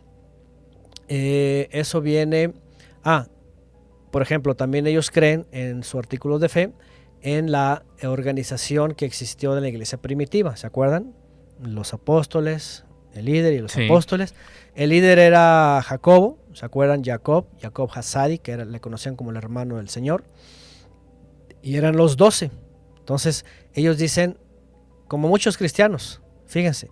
Por eso les digo, o sea, se parecen mucho. ¿Por qué? Porque ellos creen primero en la Trinidad, número uno, ¿verdad? Ellos hablan, por ejemplo, de la restauración física de Israel. Ahí está, el dispensacionalismo habla de la restauración de los judíos. ¿sí? Ellos hablan también de los, ¿cómo le llama Alba? Los, esos ministerios de, la iglesia, no sé cómo le llaman, que los, que los citan de Pablo, que pastores, maestros, que no sé qué tantos apóstoles, eh, profetas. Que los cinco ministerios. Eso. Mm. Ellos, por ejemplo, en los artículos de fe dicen, creemos en la misma organización que existió en la iglesia primitiva. Esto es apóstoles, profetas, pastores, maestros, evangelistas, y etcétera. Por ejemplo, ¿no? Eso viene de la cristiandad. También creen, por ejemplo, en el don de lenguas, en la profecía, en la revelación, visiones, sanidades, interpretación de lenguas. Por ejemplo, ellos creen que, y de hecho la iglesia mormona no tienen estipulado específicamente cómo en aquella época hacían una confesión de fe amplia, ellos no, porque dicen mientras existan estos dones y los profetas, ellos van a estar añadiendo todavía, ¿verdad? Más enseñanza. Entonces están abiertos, por cierto, como el calvinismo. Si ustedes van a las iglesias calvinistas, en la Confesión de Fe de Westminster dice que la iglesia reformada eh, se está reformando todo el tiempo. Obviamente se reforma a sus intereses, no se reforma a la Biblia. Pero igual los mormones, los mormones también tienen abierta su, eh, sus artículos de fe porque dicen que mientras haya profetas, ¿verdad? Se sigue añadiendo más revelación, porque dicen ellos todavía hay apóstoles, profetas, pastores, maestros, evangelistas. Mm. Antonio, así como los, los señores de la Iglesia Adventista del Séptimo Día, así como ellos y su eh, célebre Helen White, que de alguna manera trataban de rasguñar las fiestas bíblicas queriendo celebrar el séptimo día como parte de esa de, eso que estaban los diez mandamientos, los mormones tienen algo parecido, es decir, ellos apropiaron alguna fiesta para ellos, entendiendo que todos van en búsqueda de lo mismo, ¿no? Que es la verdad y la esencia, con todas sus desviaciones y pérdidas que tienen en el camino. Pero, pero hay algo, hay algo que rescatar en cuanto a eso, o están perdidos completamente. Eh, ellos, eh, no, en cuanto a las festividades, ellos heredaron todas las fiestas cristianas. Ellos celebran Navidad, incluso cantan Noche de Paz, Año Nuevo, o sea, es lo mismo que el resto de las iglesias cristianas. ¿ah? Eh, en cuanto al calendario o, los días, este, nada de, de, Shabbat o de festividades, nada, nada todo para, y es lo, es, ese es algo raro, porque obviamente si hablan de tribus perdidas, de restauración y de y todo eso, pues deberían de incluirlo, pero no. En este caso nada más toman eh, lo de los, los efraimitas perdidos ¿verdad? Pero eh, ya los involucran en el famoso eh, otro testamento, que ya no tiene nada que ver, por supuesto, con, la Torah y Moisés. Algo que resaltar a Antonio eh, y Alba de este movimiento es que consiguió expandirse durante el tiempo, un tiempo en Kirtland, pero debieron irse de allí abruptamente en 1838 luego de un escándalo económico que provocó diversas eh, desafecciones por eh, la cual el señor Smith debió enfrentar varias demandas por enriquecimiento indebido y la creación de un banco ilegal. Ahí está, los asuntos monetarios, como siempre, ¿verdad? Ahí están las cuestiones de finanzas, ¿no? Luego, luego se le apareció ahí. Bueno, por otro lado, eh, tienen, por ejemplo, su fe en Jesucristo, ¿verdad? Que es Salvador del mundo, que es Hijo de Dios y que viene a rescatarlos de eh, el juicio final. Predican también el arrepentimiento, predican el bautismo por inmersión. Por ejemplo, ellos rescatan desde su época lo de los anabaptistas, ¿verdad? El bautismo por inmersión. También la imposición, ¿verdad? Eh, de manos por el Espíritu Santo. Eh, creen, como ya dije, en las lenguas, profecía, revelación, visiones, sanidad. Tienen a la Biblia, por supuesto, como regla, aunque obviamente pues también al otro testamento, el libro del Mormón, para efectos que le llaman ellos de eh, la restauración de la iglesia. Ellos creen también en la restauración de Israel, pero en América, como ya lo dijo el ingeniero, poniendo a, esa zona como la Nueva Jerusalén. ¿no? De hecho, eso es algo que, que se vino de Inglaterra. ¿eh? Cuando ustedes recuerdan, hablamos de los presbiterianos y de los puritanos que estaban siendo perseguidos. Ellos entendieron por la influencia de los judíos que eran parte de Efraín y Manasés, Inglaterra y Estados Unidos, ellos creyeron que la tierra prometida era Estados Unidos. Entonces cuando viene Joseph Smith, pues simplemente toma la idea y dice, ah, pues Nueva York va a ser la Nueva Jerusalén. ¿Y no será que de ahí sale el tal sueño americano, Antonio? Eh, puede ser, ¿eh? Porque, ¿ah? Sí, sí, porque todo indicaba a la tierra prometida. La tierra prometida es la tierra, ¿verdad?, de los, de los migrantes. De las oportunidades, sí. Sí, y, hablando de los migrantes judíos perseguidos, fíjense, cristianos, judio-cristianos, eh, perseguidos también por los protestantes, puritanos, y, bueno, y de ahí salen todos estos movimientos también, ¿no? Entonces, este, como le llamaban la tierra prometida, y obviamente como el cristianismo siempre lo ha sostenido así, tierra de libertad, tierra de prosperidad, Dios bendice América, ¿verdad? Y los dineros, o sea, para, para ellos todos bendiciones, dineros, dineros y estatus y, ¿verdad? El dólar, ya saben, el sello ahí, todo eso, ¿no? Entonces, eh, en parte sí, en parte yo creo que ha sido parte de, lo mismo, ¿no? ¿Qué más? Eh, ellos, por ejemplo, sí, definitivamente no usaron la cruz también. Eh, a María la tienen como madre de Jesús también, pero sin adorar, ¿verdad? Como el católico, obviamente era cosa que rechazaban ahí. Eh, eh, creen estar también bajo, o más bien, como dice otra escritura, estar bajo los gobiernos nacionales o donde viven, los gobiernos a las naciones donde viven. Y creen también que el Mesías o el Cristo reinará sobre la tierra cuando la tierra sea renovada. Ellos también en parte como lo creen los adventistas y también los testigos, que vienen de las mismas líneas, creen que la tierra esta va a ser renovada, restaurada. Cuando en Apocalipsis dice que el cielo y la tierra que existían, dice, ya no los vi más, dice, dejaron de ser y vi unos cielos nuevos y una tierra nueva. Entonces ellos dicen que no, que esta tierra va, a ser restaurada. ¿Qué más? Eh, ah, Dato importante, Antonio. Eh, bueno, quizás me estoy adelantando un poquito, pero Joseph Smith y su hermano Hirum fueron asesinados el 27 de julio de 1844 mientras se encontraban detenidos en la cárcel de Carthage, Illinois. ¿Qué tal? A lo mejor por, por sicarios, ¿verdad? Eh, bueno, pues por, por algo los mataron, ¿no? Sí, pues es que imagínense, su guardadito por ahí ya a esas alturas ya, ya eran mafiosos. Imagínense, acuérdense que había un tema de poligamia, ¿no? Ahí también pudo haber algún problemita. Se puso celosa alguna de sus No, no, pero ay, Daniel. Se puso envidioso alguno, alguno de sus vecinos estaba envidioso. Estamos echando globos, pero, pero podría ser, ¿ah? Bueno, miren, estaban rodeados de muchos problemas, obviamente por las doctrinas. De hecho, hubo una persecución masiva contra ellos por lo mismo, por el asunto de la poligamia. Sí, hubo guerra y todo, Antonio. Ahí hubo vainas heavy. Era como lo mismo en otros lugares, o sea, protestantes contra protestantes, contra, contra evangélicos, contra todo. Las leyes, obviamente, ¿por qué creen que luego, luego fuera a regular los protestantes las leyes sobre el alcohol, por ejemplo, ¿no? Y la poligamia, ¿no? Entonces, este, mm, eh, y obviamente, como siempre, hasta el día de hoy, miren, aquí en México Nada más escuchan los rumores, ¿verdad? De los pastores que tienen sus iglesias bien prosperadas, dicen. Pero imagínense recibiendo el narcotráfico o secuestrando a sus hijos o cuestiones de estas, o sea, como todo, pues se meten en esos problemotas porque pues, se meten al sistema totalmente, ¿no? Totalmente y se corrompen, ¿no?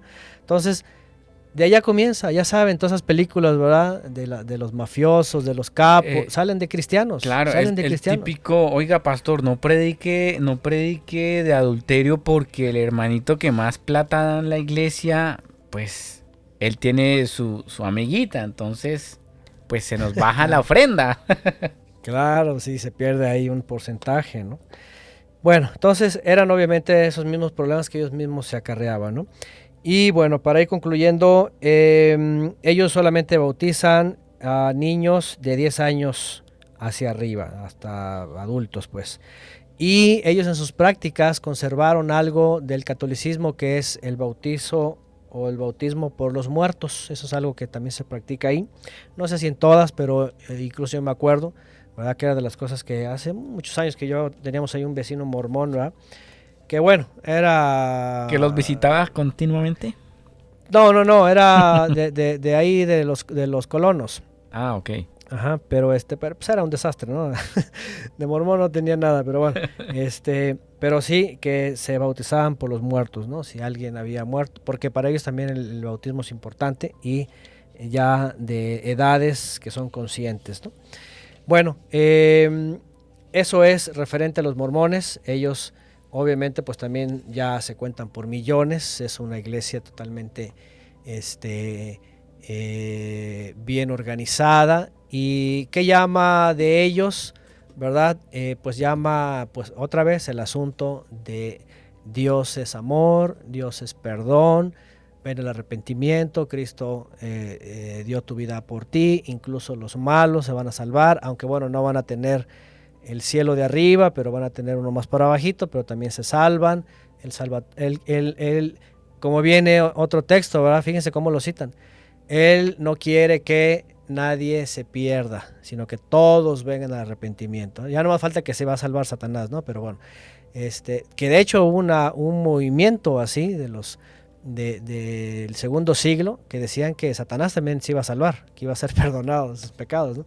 Sobre todo, pues eso, eso es lo más. Obviamente, para conocerlos bien, pues habría que introducirse. Ya, ya a mí no me tocó, por ejemplo, pasar ni por adventistas, ni por testigos, ni por mormones, ni por esos grupos, ¿no? Eh, solamente los llegué a estudiar por afuera en, su momento, ¿no? ¿Ha sido solamente estos dos movimientos, Antonio, los más eh, predominantes, bueno, antiguos y que se mantienen los testigos de Jehová y los mormones? Y los adventistas. Y los adventistas. De, o sea, ¿han sido los tres únicos que, que se han sostenido en medio del tiempo? De los que el resto de las iglesias llamaron sectas y, eh, y herejes, sí. Ajá, sí. Son los que se han sostenido un poquito más ampliamente, ¿no? Y de estos tres, y de estos tres alguno tenga haya como que recapitulado o se haya, eh, no sé, como que em, girado hacia una tendencia cristiana, no, no, la luz del final del túnel, sí, sí, como que finalmente haya nacido una nueva iglesia, X o Y por cuenta de esto. Lo pregunto por la luz del mundo. No sé si en México está la luz del mundo, pero también ah. son un movimiento que, tengo entendido ha permanecido durante un tiempo.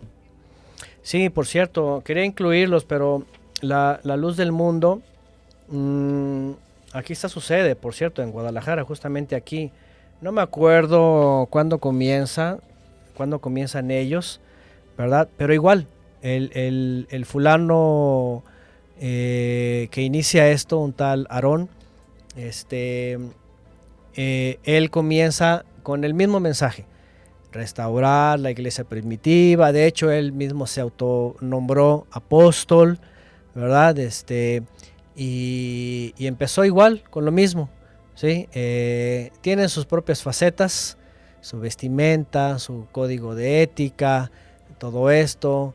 la verdad, no los conozco mucho y eso que están... Fundada en Guadalajara, Antonio, el 6 de abril eh, de 1926. Eso es más nuevo, vean, ya, ya 1900 para acá, ¿no? Yo los que mencioné pues son 1700, 1800, como que son los que salieron directamente de los movimientos de, la, de la reforma protestante. Ya, por ejemplo, Luz del Mundo, que por ejemplo sí es un movimiento grande, que aquí tienen visita cada año de un montón de países, de hecho tienen afiliaciones en, o iglesias en un montón de países. Este, igual ha crecido con la propaganda anticatólica, de idolatría y todo este asunto, ¿verdad? De impureza, y que el fulano pues también iba a restaurar la iglesia primitiva y pues todas sus enseñanzas están basadas en eso. Pero obviamente aquí, yo lo que llegué a escuchar aquí, que el individuo, por ejemplo, eh, él decía que era, como era apóstol de Cristo, dice que él tenía un rango muy elevado en la tierra, tanto que ni siquiera tenía una categoría de ser hombre o mujer, que de tal manera que podía estar o acostarse con ambos sexos, porque era como, era como una especie de mm, andrógino, decía él, porque él supuestamente... Pansexual, que creo que le llaman a eso ahora. Pansexualismo. Pansexualismo, pues no sabía esa palabra, pero él decía que era una especie de andrógino, ¿verdad? Que no, no tenía problemas si se metía con él o con ella porque él no tenía sexo y entonces él, él podía... Aquí se le han escuchado un montón de cosas. Eh, por mi cuenta, la verdad no me consta nada así eh, real o literario, pero se, escuchaba que, que, por ejemplo, él, este, él ungía parejas, pero antes de la unión, pues tenía que estrenar a la muchachita, ¿verdad? Eh, tenía que acostarse. Pero permítame, ¿estos, ¿estos son los de la luz del mundo? Sí. Sí, esos son los de, la luz del mundo. Porque sabe Antonio que escuché lo mismo de los mormones, eh, que pasaba algo similar. E incluso la cosa está tan así que en sí tengo un vago mm, rastro en mi memoria de una conversación de unos caballeros que decían que para volverse cristiano, el pastor, y voy a decirlo en las palabras que lo, comentaban ellos, tenía que acostarse con la mujer. Eh, pero probablemente era porque eran términos arrastrados de esa filosofía que usted nos acaba de narrar, de la luz del mundo.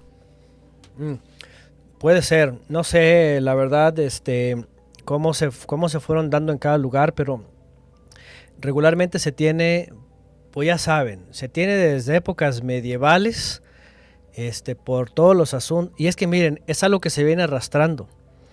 Desde épocas medievales, cuando dijeron que ya el reino estaba restaurado y ya saben, eh, los obispos y todo esto, eh, como que tomaron una posición superior, hagan de cuenta que imitaron lo que tanto repudian, el Antiguo Testamento, hmm. y empezaron a vivir igualito y los hijos se peleaban y a ver quién buscaba, ¿verdad?, ser sucesor y se separaban y todo. Entonces, bueno, cuando vienen los protestantes, hacen lo mismo. Por ejemplo, Lutero se sale con otros monjes, cada uno se agarra a su monja y pues tienen que casarse porque pues, imagínense todo lo que estaban haciendo ahí y todas las historias que se ven, ¿no? En España, las historias que se cuentan de monasterios, por mm. ejemplo, de niños abortados, de de catacumbas, ¿verdad? Y con un montón de bebés y todo esto, todo, todo lo que se cuenta. Entonces, bueno, ¿qué pensaban estas personas que venían de esos lugares o qué hacían? Y obviamente no había inspiración, no había Torah, no había ética moral, o sea, solamente eran movimientos religiosos que salían, pues agarraban los caminos que se encontraban de frente, o eran cuestiones políticas, o eran cuestiones místicas, o eran cuestiones, ¿verdad? Eh, eh, de tergiversaciones, de control de persona, y ahí luego se entra en los asuntos de el abuso, ¿verdad? o el maltrato, o el machismo, o, y pues sobre todo en muchos de esos movimientos. Igual en evangélicos, ¿eh? aquí hay cualquier cantidad de, de iglesias que han salido porque se han dividido, porque el pastor adulteró con fulano, o porque el hijo del pastor con sutana, y que quién sabe qué, y puras de estas se cuentan, ¿no? y entre los cantantes y que quién mm. sabe, o sea, todo es un desastre. Es, típico, Antonio, que siempre en una casa eh, parroquial hay muy cerca un convento de monjas. Analice usted y verá. Eh, no, y además, aunque estén lejos, al menos aquí en Guadalajara está comprobado, hay túneles subterráneos que están conectados.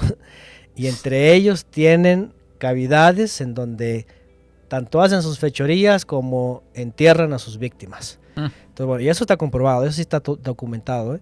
Entonces, aquí, por ejemplo, en Guadalajara, que es una ciudad muy grande, las principales catedrales están conectadas por abajo, dicen. Y hay incluso en algunas, las más grandes, niveles hacia abajo, ¿eh? Hacia, como el. Vaticano. Sí, sí, el. Vaticano dicen que hay, creo que siete niveles hacia abajo. Y ya sabrán todo lo que tienen ahí, guardan y han ocultado por todos estos mil años, ¿no? O más. Entonces, este. Siempre miren, el tema sexual es, es un, ha sido un tema de siempre, Antonio, de siempre. Mire, supuesto. el, el fundador de La Luz del Mundo fue Eusebio Joaquín González, nació en 1896 en Colotlán, Jalisco. Eh, revolucionario mexicano, se unió al ejército constitucionalista y luchó contra los rebeldes desde 1915 hasta el final de la guerra de 1921. Ahí está. Sí, porque aquí en México hubo una, un zafarrancho en contra del catolicismo, ¿verdad? De la época del presidente Calles. Y aquí es donde viene este reclamo, ¿no? Porque había mucha injerencia católica y las, las misas y los sacerdotes, etcétera. Entonces viene lo que se conoce como la guerra cristera.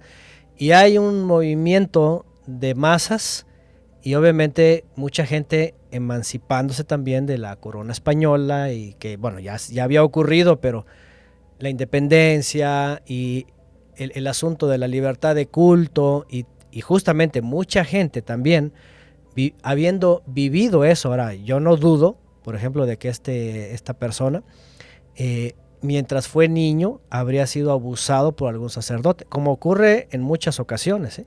que ya cuando son grandes y se les idean sus cosas y hacen su propio control, andan haciendo lo mismo. ¿no? Del abuso Entonces, a las este, desviaciones sexuales, Antonio. Exactamente, exactamente. ¿verdad? O más abusos, ¿sí? Entonces, este, puede ser que este tipo de personas hayan emergido así, ¿no?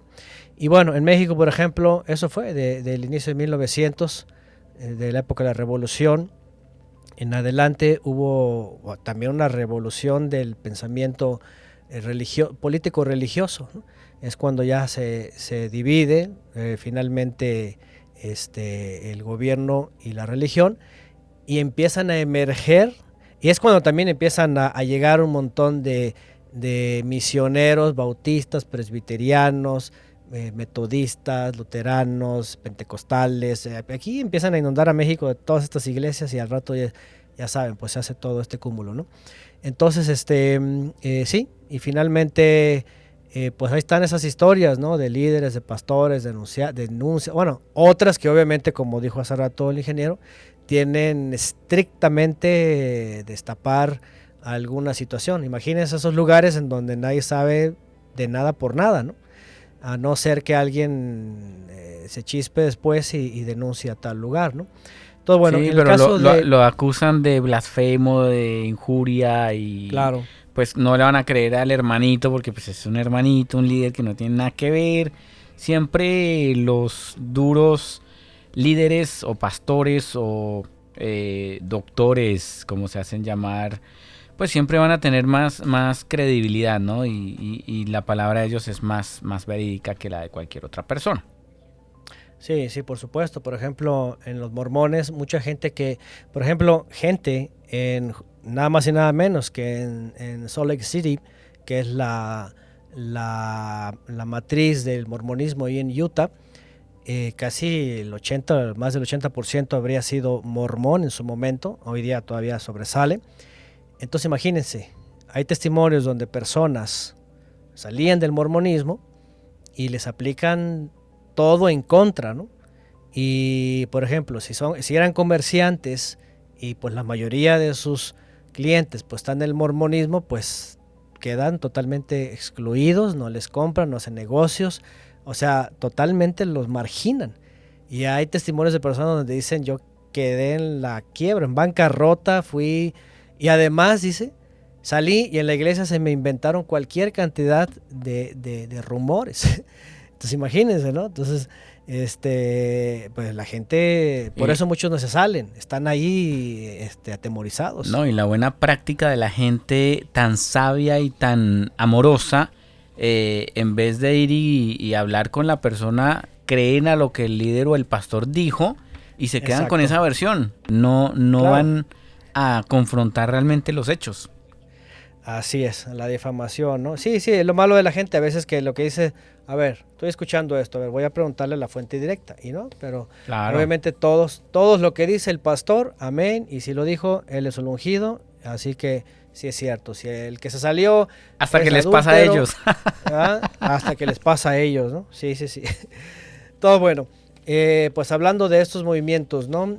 Eh, obviamente recientemente pues hay hay otras iglesias u otros movimientos que a lo mejor no tanto por la cantidad de personajes, pero sí por las, a lo mejor doctrinas locas que han salido. Como ustedes saben, movimientos que de pronto se suicidan colectivos o que de pronto, ¿verdad? Son movimientos de de, no sé, de orgías. Hay un movimiento en Estados Unidos que es la iglesia así liberalista, naturalista y no sé qué, y andan como en el jardín de Adán y Eva, ¿verdad? Sí, del huerto y otros que se van. Sí, sí, o sea, hay de todo, ¿no? O sea, y para todos hay texto. Sí, ya saben, los, los, gays, ya saben, el amor de Jonathan, ¿no? Y mm. puras de esas. Todo bueno. Hoy día no tanto porque crecen, sino porque ya son de, así como que de escándalo, ¿no? Cosas así bien, bien locas, ¿no? Sí, estaba viendo aquí que según un artículo de los Angeles Times, eh, cita de la prensa México que eh, este grupo de la iglesia que estamos eh, hablando, que es la iglesia Luz del Mundo, tuvieron también su escándalo, Antonio. Esta iglesia tuvo escándalos de abusos sexuales, prácticas impropias perdón, propias de las sectas, la misma fuente asegura que esta iglesia está estrechamente ligada con el Partido Revolucionario Institucional PRI o PRI. el, PRI. Sí, sí, de hecho hay, hay algunas conexiones. Hace tiempo salió en las noticias, vínculos, favoritismo, este, políticos iban justamente ahí. Y es que hay manejo de dineros también. La política y la religión así se llevan muy bien, ¿no?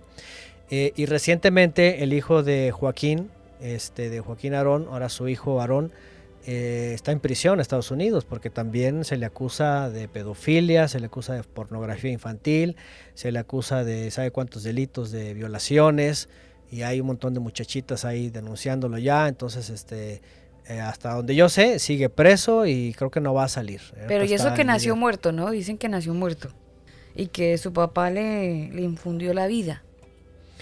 Pues es que ya saben, yo creo que más para, para pantallar a la gente, ¿no? Y mm. creer todo ese tipo de cosas como poderes sobrenaturales, ¿no? Al final, eh, la gente, pues finalmente les, les, concede autoridad, les concede poder, les concede todas esas cosas y pues la gente ahí está pues, finalmente embelecida, ¿no? Bueno, eh, quisiera ah, añadir un poco sobre de todas estas doctrinas, si ustedes se han fijado entonces, eh, partimos desde los gnósticos y sus divisiones, ¿verdad? Ganaron los gnósticos de la eh, apóstasis, ¿verdad? De que Dios entró en carne, redimió la carne y va a haber resurrección de carne. Que es trino y que María es Teótocos, la madre de Dios, etc. Partimos de ahí Obviamente los que se fueron separando, pues todos eran herejes y eran anatema, pero continuaron los concilios, se fueron añadiendo todo eso, hablamos de cismas, nestorianos, ¿verdad? Paulicinos, todos estos, eh, sus creencias, hasta que llegamos al gran cisma, se dividen las iglesias, Oriente-Occidente, seguimos con la línea de lo que es Occidente, regularmente ¿verdad? Del pontificio, los estados pontificios y, y, todos los reinos católicos, hasta la protesta. Si ustedes se han fijado, hemos partido de la doctrina niceo-constantinopolitana y otras adiciones. Aún con la reforma, ya saben que el 90% de catolicismo niceo-constantinopolitano doctrinalmente siguen las iglesias evangélicas, cristianas, hasta estas últimas que hablamos, con modificaciones ya menores, sobre todo.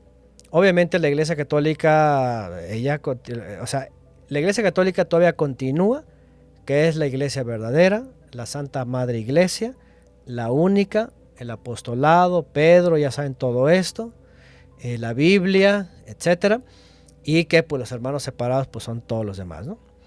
Y, y bueno, eh, y cuando llegamos al movimiento evangélico y todos estos movimientos, sobre todo de corte escatológico, aquí ya quiero continuar con esta parte, a lo mejor más adelante ampliamos otros, otras secciones de esto, eh, porque falta todavía algunos puntos. Pero cuando llegamos aquí, 1800 y finales, viene, quiero, quiero mencionar una doctrina o un cúmulo de doctrinas que todavía vienen a despedazar más, eh, iniciada por un fulano llamado eh, John Darby, un abogado que se convierte al cristianismo, que también le gusta la cuestión escatológica, la profecía, y empieza a tomar de aquí por allá, empieza a tomar de todo lo que ya se estaba diciendo durante los últimos 100 años, de escatología, del regreso, cuando es, ya vio que pasaron fechas y no pasaba nada, y entonces él empieza a hacer, ¿verdad?, Una, un esquema que se conoce como las dispensaciones. El dispensacionalismo es un cúmulo de doctrinas que, a mi percepción, lo que yo he leído, estudiado, indagado y he compartido, obviamente son erróneas, son futuristas, son literalistas, textos descontextualizados, fuera de contexto, fuera del tiempo y el espacio profético, y todo obedece al mismo ímpetu, ¿verdad?, de 1750 a 1850 sobre el advenimiento. ¿sí? Cuándo es, qué es lo que tiene que pasar antes, cómo tiene que pasar, en dónde, quién esto, quién lo otro. Obviamente, entre estos movimientos, iglesias y todo, surgen unas primeras ideas, luego se van cambiando y luego surgen divisiones. El dispensacionalismo también está dividido ¿sí? en, varias, en varios intérpretes. Pero quiero hablar de lo generalizado y de lo que seguramente la gran mayoría de los que van a escuchar esto han escuchado, o a lo mejor ni saben qué es ni cómo se llama, pero lo creen. ¿Sí? Pero lo creen. ¿Qué es lo que hace John Darby y compañía? Que luego Tim LaHaye es un predicador masivo de esto, ¿verdad? En, televisión y en películas y novelas y libros, revistas, etcétera, etcétera. Se convierte el, el difusor más grande del dispensacionalismo.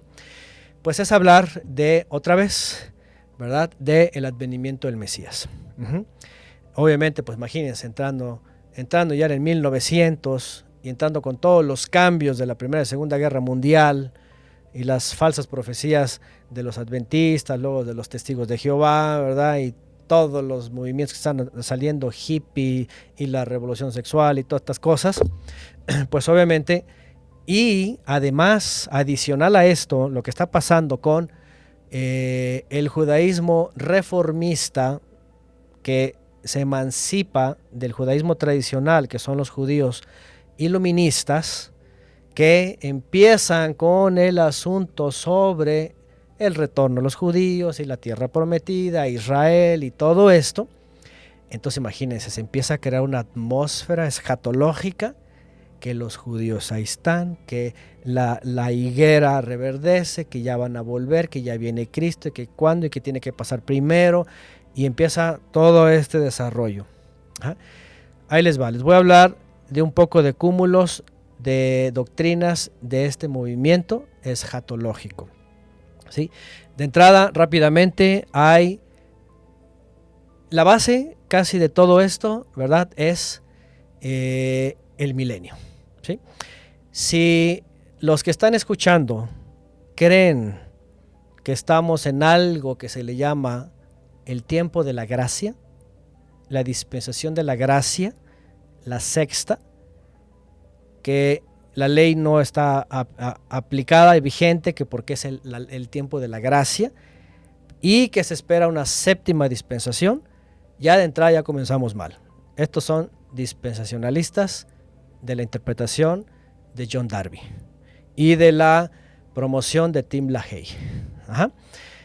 Bueno, ¿qué dice el dispensacionalismo? Base número uno son premilenialistas. ¿sí? Las posiciones aquí referente lamentablemente a una interpretación literal de los mil años en Apocalipsis, trae consigo lo que se conoce como el amileniarismo postmilenialismo y premilenialismo. ¿sí? Amilenialismo que no creen en ningún milenio, no hay. Eh, postmilenialismo, los que dicen que este, la venida del Mesías es enseguida del milenio. Cuando la iglesia, y aquí viene una doctrina, ahí les va, cuando la iglesia alcance a gobernar o, a estar en los gobiernos de la tierra y la iglesia predomine con un gran avivamiento, un gran avivamiento, dicen ellos, estamos en el milenio y va a acabar con un gran avivamiento de despertar a todas las naciones y presidentes cristianos, políticos cristianos, eh, evangelistas y todo, y, va a estar así a tope, y entonces eh, viene Cristo y ya redime todo. ¿no? Eso se llama postmilenialismo. Viene después del milenio, cuando la iglesia ha ya conquistado, vamos, el reino, que le llaman, ¿verdad? Ya ha conquistado. El reino en la tierra, claro. El reino en la tierra, ¿sí? bueno, eh, está también un movimiento que es preterismo, pero el preterismo dice que ya, ya estamos en los cielos nuevos y la tierra nueva, que ya mora la justicia, que ya estamos perfectos como los ángeles y que Cristo vino en el año 70, invisible, nadie le vio, pero vino y ahí está. Eso se llama preterismo, totalmente preterismo, que ya.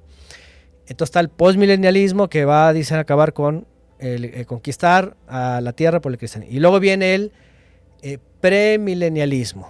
El premilenialismo es el más difundido y el más creído. Que dicen que eh, la venida de Cristo es previo al milenio, antes del milenio. Es decir, viene Cristo y luego comienza el milenio, dicen ellos. Esta interpretación o este cúmulo de, dogmas de esta, de esta interpretación eh, dice que eh, el Mesías no es rey porque pues, no hay reino. ¿sí? Es decir, aquello que dijo el Mesías, todo poder me ha sido dado en los cielos y la tierra, o el reino de los cielos eh, está aquí, está entre ustedes, todo eso eh, no sirve. Dicen ellos, no hay reino porque todavía las naciones no están sujetas. Es decir, quieren un reino físico. ¿sí? Aunque el Mesías dijo, mi reino no es como este mundo, pero ellos quieren ver un reino como la época de David. Que el rey en Jerusalén reine físicamente. Entonces, bueno, premilenarismo dispensacionalista es que eh, el, el milenio es futuro, con la resurrección corporal de los creyentes antiguos, es decir, David, Abraham, Jacob, Isaac, todos ellos, en el reino milenial, reinando con Cristo, con los cristianos, y reinando sobre gentiles y sobre judíos, dicen los cristianos, y dicen que se va a restaurar el templo, que va a haber otra vez, ¿verdad?, el servicio de los levitas, que se va a restaurar a los judíos, que van a ser mil años literales, que Cristo va a estar reinando y que eh, Satanás va a estar eh, sujeto y que al final eh, lo va a soltar y que Cristo de pronto va a desaparecer de, la nada y que Satanás va a engañar a las naciones y que después otra vez Cristo vuelve a una tercera venida y ya finalmente destruye a Satanás y entonces ya viene el reino eterno. Y, pero dicen ellos que para que ocurra esto, tiene que venir lo que le llaman eh, la última semana de Daniel. ¿okay? Creo que la mayoría de pronto van escuchando esto. Todo esto es muy nuevo, de recientes fechas. Todo es un eh, sistemáticamente hecho por John Darby y Tim LaHaye y todas son cuestiones escatológicas de corte adventista, pero para solucionar una segunda venida eh, que, no quepa la duda. ¿ah? Todo bueno. Eh, ¿Qué es lo que ocurre? Dicen ellos que Apocalipsis no se ha cumplido. Solamente se cumplió lo de las siete iglesias, eso fue en el pasado y ahí ya se quedó. Pero dicen ellos, pero a partir de los sellos, dicen ellos, no se ha cumplido nada. ¿sí? ¿Cómo comienza ello? Y bueno, empiezan a sacar textos de Daniel, de Ezequiel, de Jeremías, de Isaías, de todos lados, para ir acomodando. ¿Qué dicen ellos? Que eh, todo tiene que comenzar con un famoso tratado de paz. Ahora, ellos son los del rapto secreto pretribulacionista. Aquí también ellos están divididos porque algunos dicen que justo cuando sea el tratado de paz, ¡fum! Vámonos, se desaparecen los cristianos. Otros dicen que no, que tienen que estar tres años y medio de paz y cuando se acaben, ¡fum! Vámonos y se acabó las bodas y acá abajo a sufrir los que se quedan. Y hay otros que también dicen que no se va nadie, que incluso van a padecer la persecución hasta que aparezca Cristo y, Él traiga el reino. Todo bueno. finalmente, ¿qué predican? Que eh, se va a levantar un famoso líder mundial, esto lo están diciendo desde hace, ¿verdad?, 100 años o más, que se va a levantar un líder mundial cada década más o menos. Hay un candidato a líder mundial que va a resolver los problemas del mundo, de Israel con Palestina, ¿verdad? De todas estas cosas, ¿verdad? Y que va a proponer salvar al mundo de todos los problemas de la tierra, dicen ellos. Y que cuando se levante supuestamente esta figura mundial, ¿verdad? Y atractiva, además, que, porque va a ser un guapísimo hombre, que no sé qué, que quién sabe qué, dicen, ¿verdad? Las, las doctrinas que a todas las mujeres les va a pantallar y que los hombres van a admirarlo, que quién sabe qué, mil cosas se le adjudican, pero que supuestamente es el anticristo. ¿ah? Eh, otra cuestión es textos fuera de contexto. Y dicen que hace un tratado de paz entre todas las naciones, Israel, etcétera, y que toda la gente feliz y dicen paz y prosperidad y que entonces, ah, ¿verdad? Todo quien vive y a su nombre y entonces, va Aquí los tres años y medio de paz que prepárense porque la iglesia se va. Y dicen ellos que a los tres años y medio eh, interrumpe el tratado de paz. Y entonces ahora sí va la famosa gran tribulación contra los cristianos, solamente cristianos. Y entonces ahí viene la perseguidera, ¿verdad? Que los cristianos, que los que tengan la Biblia, que no sé qué, que tienen que escribirla porque en la tribulación los que se queden. Ah, y que supuestamente los cristianos fríos, que no se van en el rapto secreto pretribulacionista, entonces los cristianos fríos se quedan a ser probados, tienen una segunda oportunidad. Y en la gran tribulación, ahí dice que hasta pueden ir a la horca o a la decapitación o al fuego, que se va a volver a desatar el santo oficio, que verdad la Inquisición, y que, y que ahí sí tienen que ser probados para heredar el reino en la resurrección. Bueno, dicen ellos que el templo que se ha de construir en los tres años y medio de paz, supuestamente este individuo lo va a profanar, va a sacrificar una cerda, que quién sabe qué, ¿verdad? Cosas de Antíoco que ya se vivieron hace...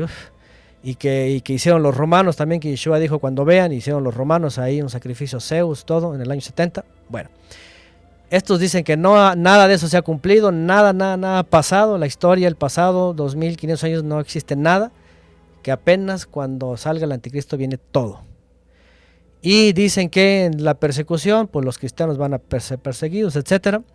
Y dice este sistema que justo a los siete años, en la última semana de Daniel, porque dicen que las famosas 70 semanas no se ha, no se ha cumplido la última, pues dice que resulta que viene el Cristo, ¿verdad? El jinete con sus ángeles, etcétera y, que cuando el anticristo va a dominar todo el mundo, entonces viene y que con su aparición lo destruye, y eh, destruye a las naciones malas, etc. Y entonces desciende Cristo. Para esto, obviamente, ya estuvo, según unos, siete años de bodas en el cielo, otros tres años y medio de luna de miel. Y entonces ya viene Cristo con su novia, ya vestida y todo, ¿verdad? Las bodas y entonces ya supuestamente desciende, ya construye el templo verdadero y ya comienza el milenio y entonces viene supuestamente, ¿verdad? Este, la, predicación del Evangelio para los paganos que, que sobrevivieron, para los judíos incrédulos y para el resto de la humanidad, para que en el milenio sean corregidos con vara de hierro, a varazos, a cumplir lo que se les dice, a varazos. Y el que no, entonces este, eh, pues no tendrá parte, ¿verdad? En la eternidad. Y bueno, supuestamente este sistema, ¿verdad? Dice que se restaura el reino davídico y que finalmente, pues, bueno, los, los cristianos dicen que nada más va a reinar Cristo con su iglesia. Los mesiánicos dicen que va a reinar ellos con los judíos. Los judíos dicen que cuando venga el Cristo, el Mesías, van a reinar los judíos sobre los gentiles y cristianos. Y bueno, todos dicen que van a reinar con alguien y todos van a ser los protagonistas. Pero bueno, eh, la doctrina o el cúmulo de doctrinas dispensacionalistas dicen que va a ser los cristianos con Cristo como rey y que en el templo y la capital va a ser Jerusalén y todas las naciones pues tienen que obedecer y etcétera, etcétera, que los judíos van a ser restaurados y que van a ser, van a creer, que cuando le vean entonces van a creer y entonces lamentarán y todo este asunto, otros textos que van usando. Y bueno, y viene el milenio. Mil años literales, exactos, tal cual, y de pronto desaparece el Cristo, nadie, le, nadie sabe dónde se fue, y entonces Satanás es desatado y empieza a engañar a las naciones, ¿verdad? Dicen ellos. Imagínense, ¿no? Ya el reino milenial y todo, y hay engaño todavía, hay pecado, hay muerte, hay idolatría, o sea, todo eso, ¿no? Pero bueno, según sale a engañar, y, y le queda poco tiempo y anda rápido, unos cuantos meses, y entonces aparece otra vez el Cristo, y entonces ya viene ahora sí lo que le llaman la muerte segunda, la destrucción de Satanás, de los ángeles, y, entonces ya, ahora sí, el lago de fuego y ahora sí, todos los que en el milenio fueron probados y sí obedecieron y si se hacen cristianos y si van al templo y si celebran Navidad y todas estas cosas, entonces todos ellos, ¿verdad? De la sana doctrina, ellos ya entran a la eternidad, dicen ellos, ¿verdad? Esa es toda la teoría, ¿no? Bueno, a grosso modo, estoy mencionando un cúmulo de doctrinas de lo que se conoce como el dispensacionalismo que yo no sé, a mí me gustaría en un momento dado ser como una encuesta, pero una buena parte de las personas creen esto. Eh, otras personas se excluyen y dicen no creemos eh, o, no nos interesa tratado de paz, ni anticristo, ni tribulación, ni las calamidades, ni nada, dicen ellos, porque eh, nos vamos a ir. Son los que cuando comienza la última semana de Daniel, dice, se van a ir. Si ustedes han escuchado de personas que ni les apura nada, ni nada de nada, porque, porque no se preocupan de nada, porque dicen, nosotros nos vamos a ir antes y ni cuenta nos vamos a dar. Son más o menos del corte de, de que si, este, si van en un avión manejando, este, operando un avión o un auto o algo, de pronto van a desaparecer y hay que se las arregle, ¿verdad? Los que van en el aire, etcétera, etcétera son ellos de los que dicen que de pronto, de la nada van a desaparecer. Antonio, en ese orden de ideas, no sé, Daniel, si usted lo está interpretando igual que yo, pero las doctrinas llegarían hasta ahí, ¿cierto? Bueno, eh, en base, en general, en general, porque hay, podríamos hablar de doctrinas, por ejemplo, salvíficas, ¿no? A lo mejor más adelante me gustaría citar algunas denominaciones en donde específicamente dicen eh, cómo en su iglesia son salvos, qué creen, ¿verdad? Cómo lo practican y cómo nos ven a los demás, por ejemplo, ¿no? Me, gustaría tocar esto para, igual para tener una correspondencia bíblica, ¿no? por, decirlo. El bautismo, el bautismo que fue un tema polémico desde el segundo siglo. ¿Cuál es el bíblico? ¿Qué se dice? y cómo está la peleadera entre todas las denominaciones, porque para unos es salvífico, para otros puedes aventarle un chorro de agua y ya está bautizado, ¿verdad? Y etcétera. Entonces, estaría muy bueno, por ejemplo, ir viendo esas peculiaridades y a lo mejor su correspondencia bíblica. Claro, claro, y me parece además importante porque hace parte de esa filosofía que cada doctrina pues ha estado sosteniendo durante cierto tiempo, ¿no? Y, ha, sido tan fuerte ese sostenimiento que tiene un número importante de seguidores que defienden esa postura. Entonces, eh, sí me parece interesante abordarla, solo que yo dije, eh, caramba, ya, ya muere la serie de doctrinas con, con el episodio de este, de este momento, del día de hoy. Ah, podríamos decir generalizar. Ahorita nada más lo que toqué fue eh, la escatología, que por cierto, déjenme añadir, eh, hay iglesias, por ejemplo, eh, ya saben, está la luterana, la protestante, la reformista, la pentecostal. Y aquí es importante decir que casi la mayoría de las denominaciones que surgen de estas, por ejemplo, son dispensacionalistas.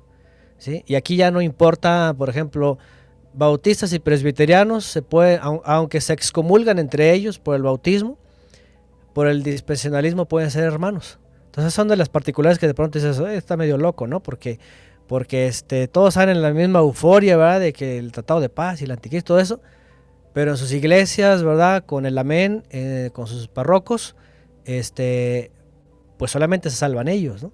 Entonces, cosas de estas a lo mejor también podríamos ampliar para igual ver la correspondencia y sobre todo eso, ¿no? Ya hablando ya de algunas doctrinas específicas, saber este pues algunos en dónde andábamos o a lo mejor algunos en dónde andan, ¿no? Todavía. Claro, para tenerlo bien en cuenta. Pues muy interesante, Daniel, todo lo que hemos estado escuchando en esta noche de combo y los amigos que también han estado muy, muy activos en la sala de chat. Les enviamos un saludo muy especial y creo que, creo que están hablando, ¿no? Creo que están comentando algo en la sala de chat, ingeniero. Pero no del tema. Eh, y de todas maneras les mandamos un abrazo muy especial a todos los que están conectados escuchando el programa de hoy. También a usted que eligió este podcast. Recuerde compartirlo en sus redes eh, oficiales para que podamos pues llegar a más gente con esta información. Sí. Y, faltan las preguntas, ¿eh? También si tienen preguntas las podemos resolver también ah, claro, claro, nos pueden hacer las preguntas vía Telegram o también vía chat que ¿cómo lo obtiene? Ingrese a elcombo.com, elcombo.com, combo con cada kilo y ahí al final, bueno, ahí le va a aparecer el icono de WhatsApp, usted lo pincha y manda el mensaje. pronto va a aparecer bueno. Sí, sí, sí, pronto va a aparecer eh, la opción de WhatsApp o Telegram en el mismo en el mismo espacio. Y pronto también se viene aplicación para el combo, ¿no?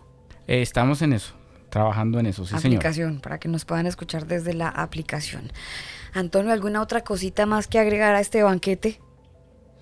Eh, no, más ¿Alguna pizca de sal? Quisiera si ustedes entre todo esto rápido mm. algo que, que, quedaría por ahí, alguna explicación más, porque habría a grosso modo, ¿no? Básicamente lo que es el futurismo, ¿no? El dispensacionalismo que a lo que yo percibí pues es lo que una buena parte de, los cristianos de muchas denominaciones están creyendo. Sí, y es, y es muy y ha sido eh, yo creo que en parte Antonio es una de las grandes eh, ahora sí cismas como usted lo dice o divisiones que tiene la Iglesia cristiana a nivel general de estas pequeñas tendencias en cuanto a, a la perspectiva que se tiene en el fin del mundo, ¿no? usted nos explicaba cada una de esas posturas, eh, pero, pero sí es un problema que hoy, si bien nos unen los coros y nos unen algunas predicadores y el, gusto por eh, ciertas cosas, hay posturas eh, determinadas como, como, vemos el futuro, cómo, cómo vamos a llegar al cielo, de qué manera nos vamos a, a acercar al Creador, son, son temas que a veces dividen a la iglesia. Eh, y, bueno, hermano, yo no comparto esa opinión, pero usted es mi hermano y amén y vamos para adelante. Pero, pero sí hay esa línea de roce. La hay. Y usted, y usted la, la aclaró ahorita muy rápidamente, pero creo que fue muy, muy clara. Donde, donde claramente uno se, se ubicó en, en, qué parte estaba de esa definición, de cada definición. Sí, sí, y yo creo que puede ser un peligro, ¿eh? porque mm. miren, eh, entre la fraternidad y entre aquello que se empezó a hablar hace un tiempo de eh, hay que ver por lo que nos une, no por lo que nos divide. Esto se ha convertido en un ecumenismo así generalizado. ¿eh? Y, y, bueno, yo no estoy en desacuerdo en a lo mejor tener a conocidos, ¿verdad? O no sé, amistades, si le quieren llamar pero ah, de eso a que ya finalmente comulgar con o fingir y caer en la hipocresía del ecumenismo, pues yo pienso que es, es peligroso, ¿no? Porque a lo mejor tolerar o tolerarle a alguien eh, una doctrina de categoría ya mentirosa y todo esto, pues sería yo callarme, sería yo este, no decir la verdad o imagínense caer en una situación pues hipocresía, ¿no? Pero, pero es, y, es, y es muy complicado, Antonio, porque para algunos es la verdad. Entonces, pensar en que están eh, defendiendo una mentira, pues es un poco complicado. Nadie va a defender una mentira, a menos que la tenga completamente eh, definida en su corazón y en su como mente verdad. y la Es- defienda es- como es verdad. lo que claro. pasa, que mucha gente escucha tantas mentiras que al final lo toman como si fuera verdad. Pero y- Daniel, nosotros, no nos vayamos a la gente y no salpiquemos a los demás. Nosotros por tanto tiempo, eh, eh, cristianos de, de la vieja data, del siglo antepasado, eh, y, y con una postura muy, muy marcada, y todavía uno se está sacando las costras. Sí, sí, sí. Y Eh, vuelve a sangrar.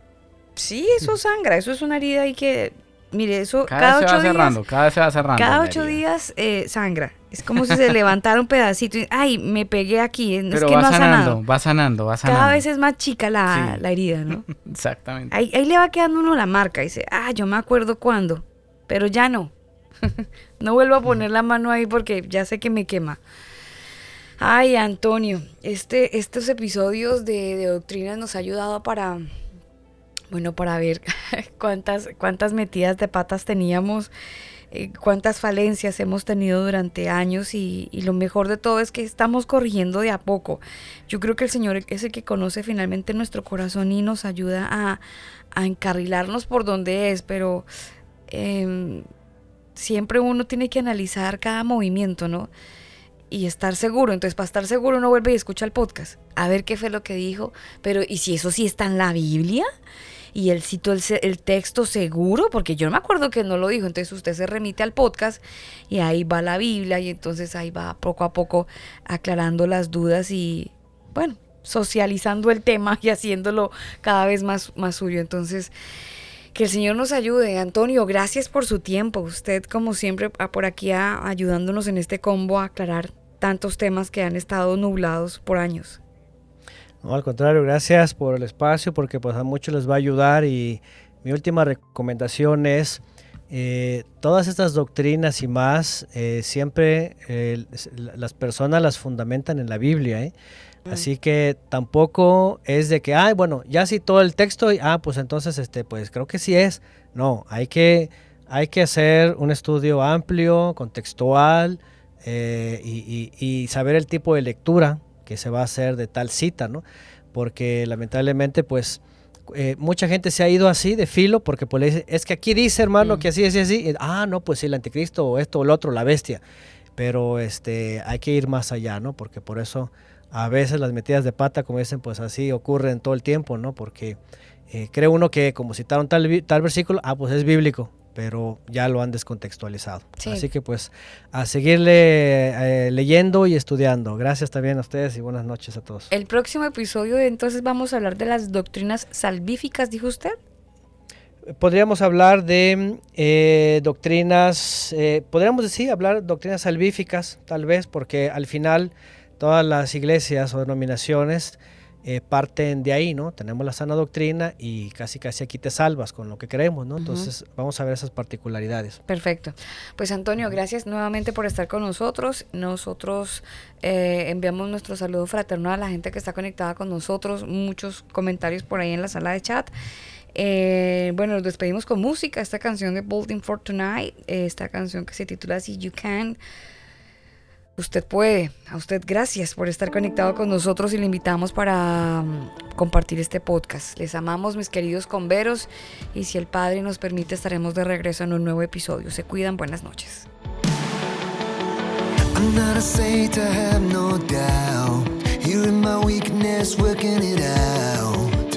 I no am no hero at all.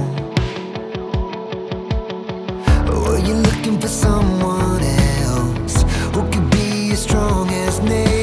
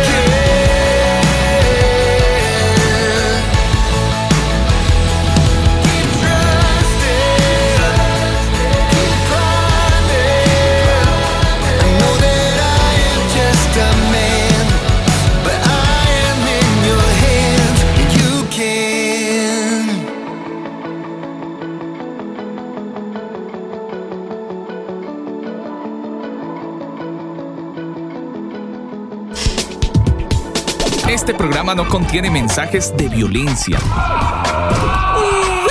Las situaciones, nombres, personas y lugares descritos en este programa son producto de la ficción. Cualquier parecido con la realidad es pura coincidencia. El combo.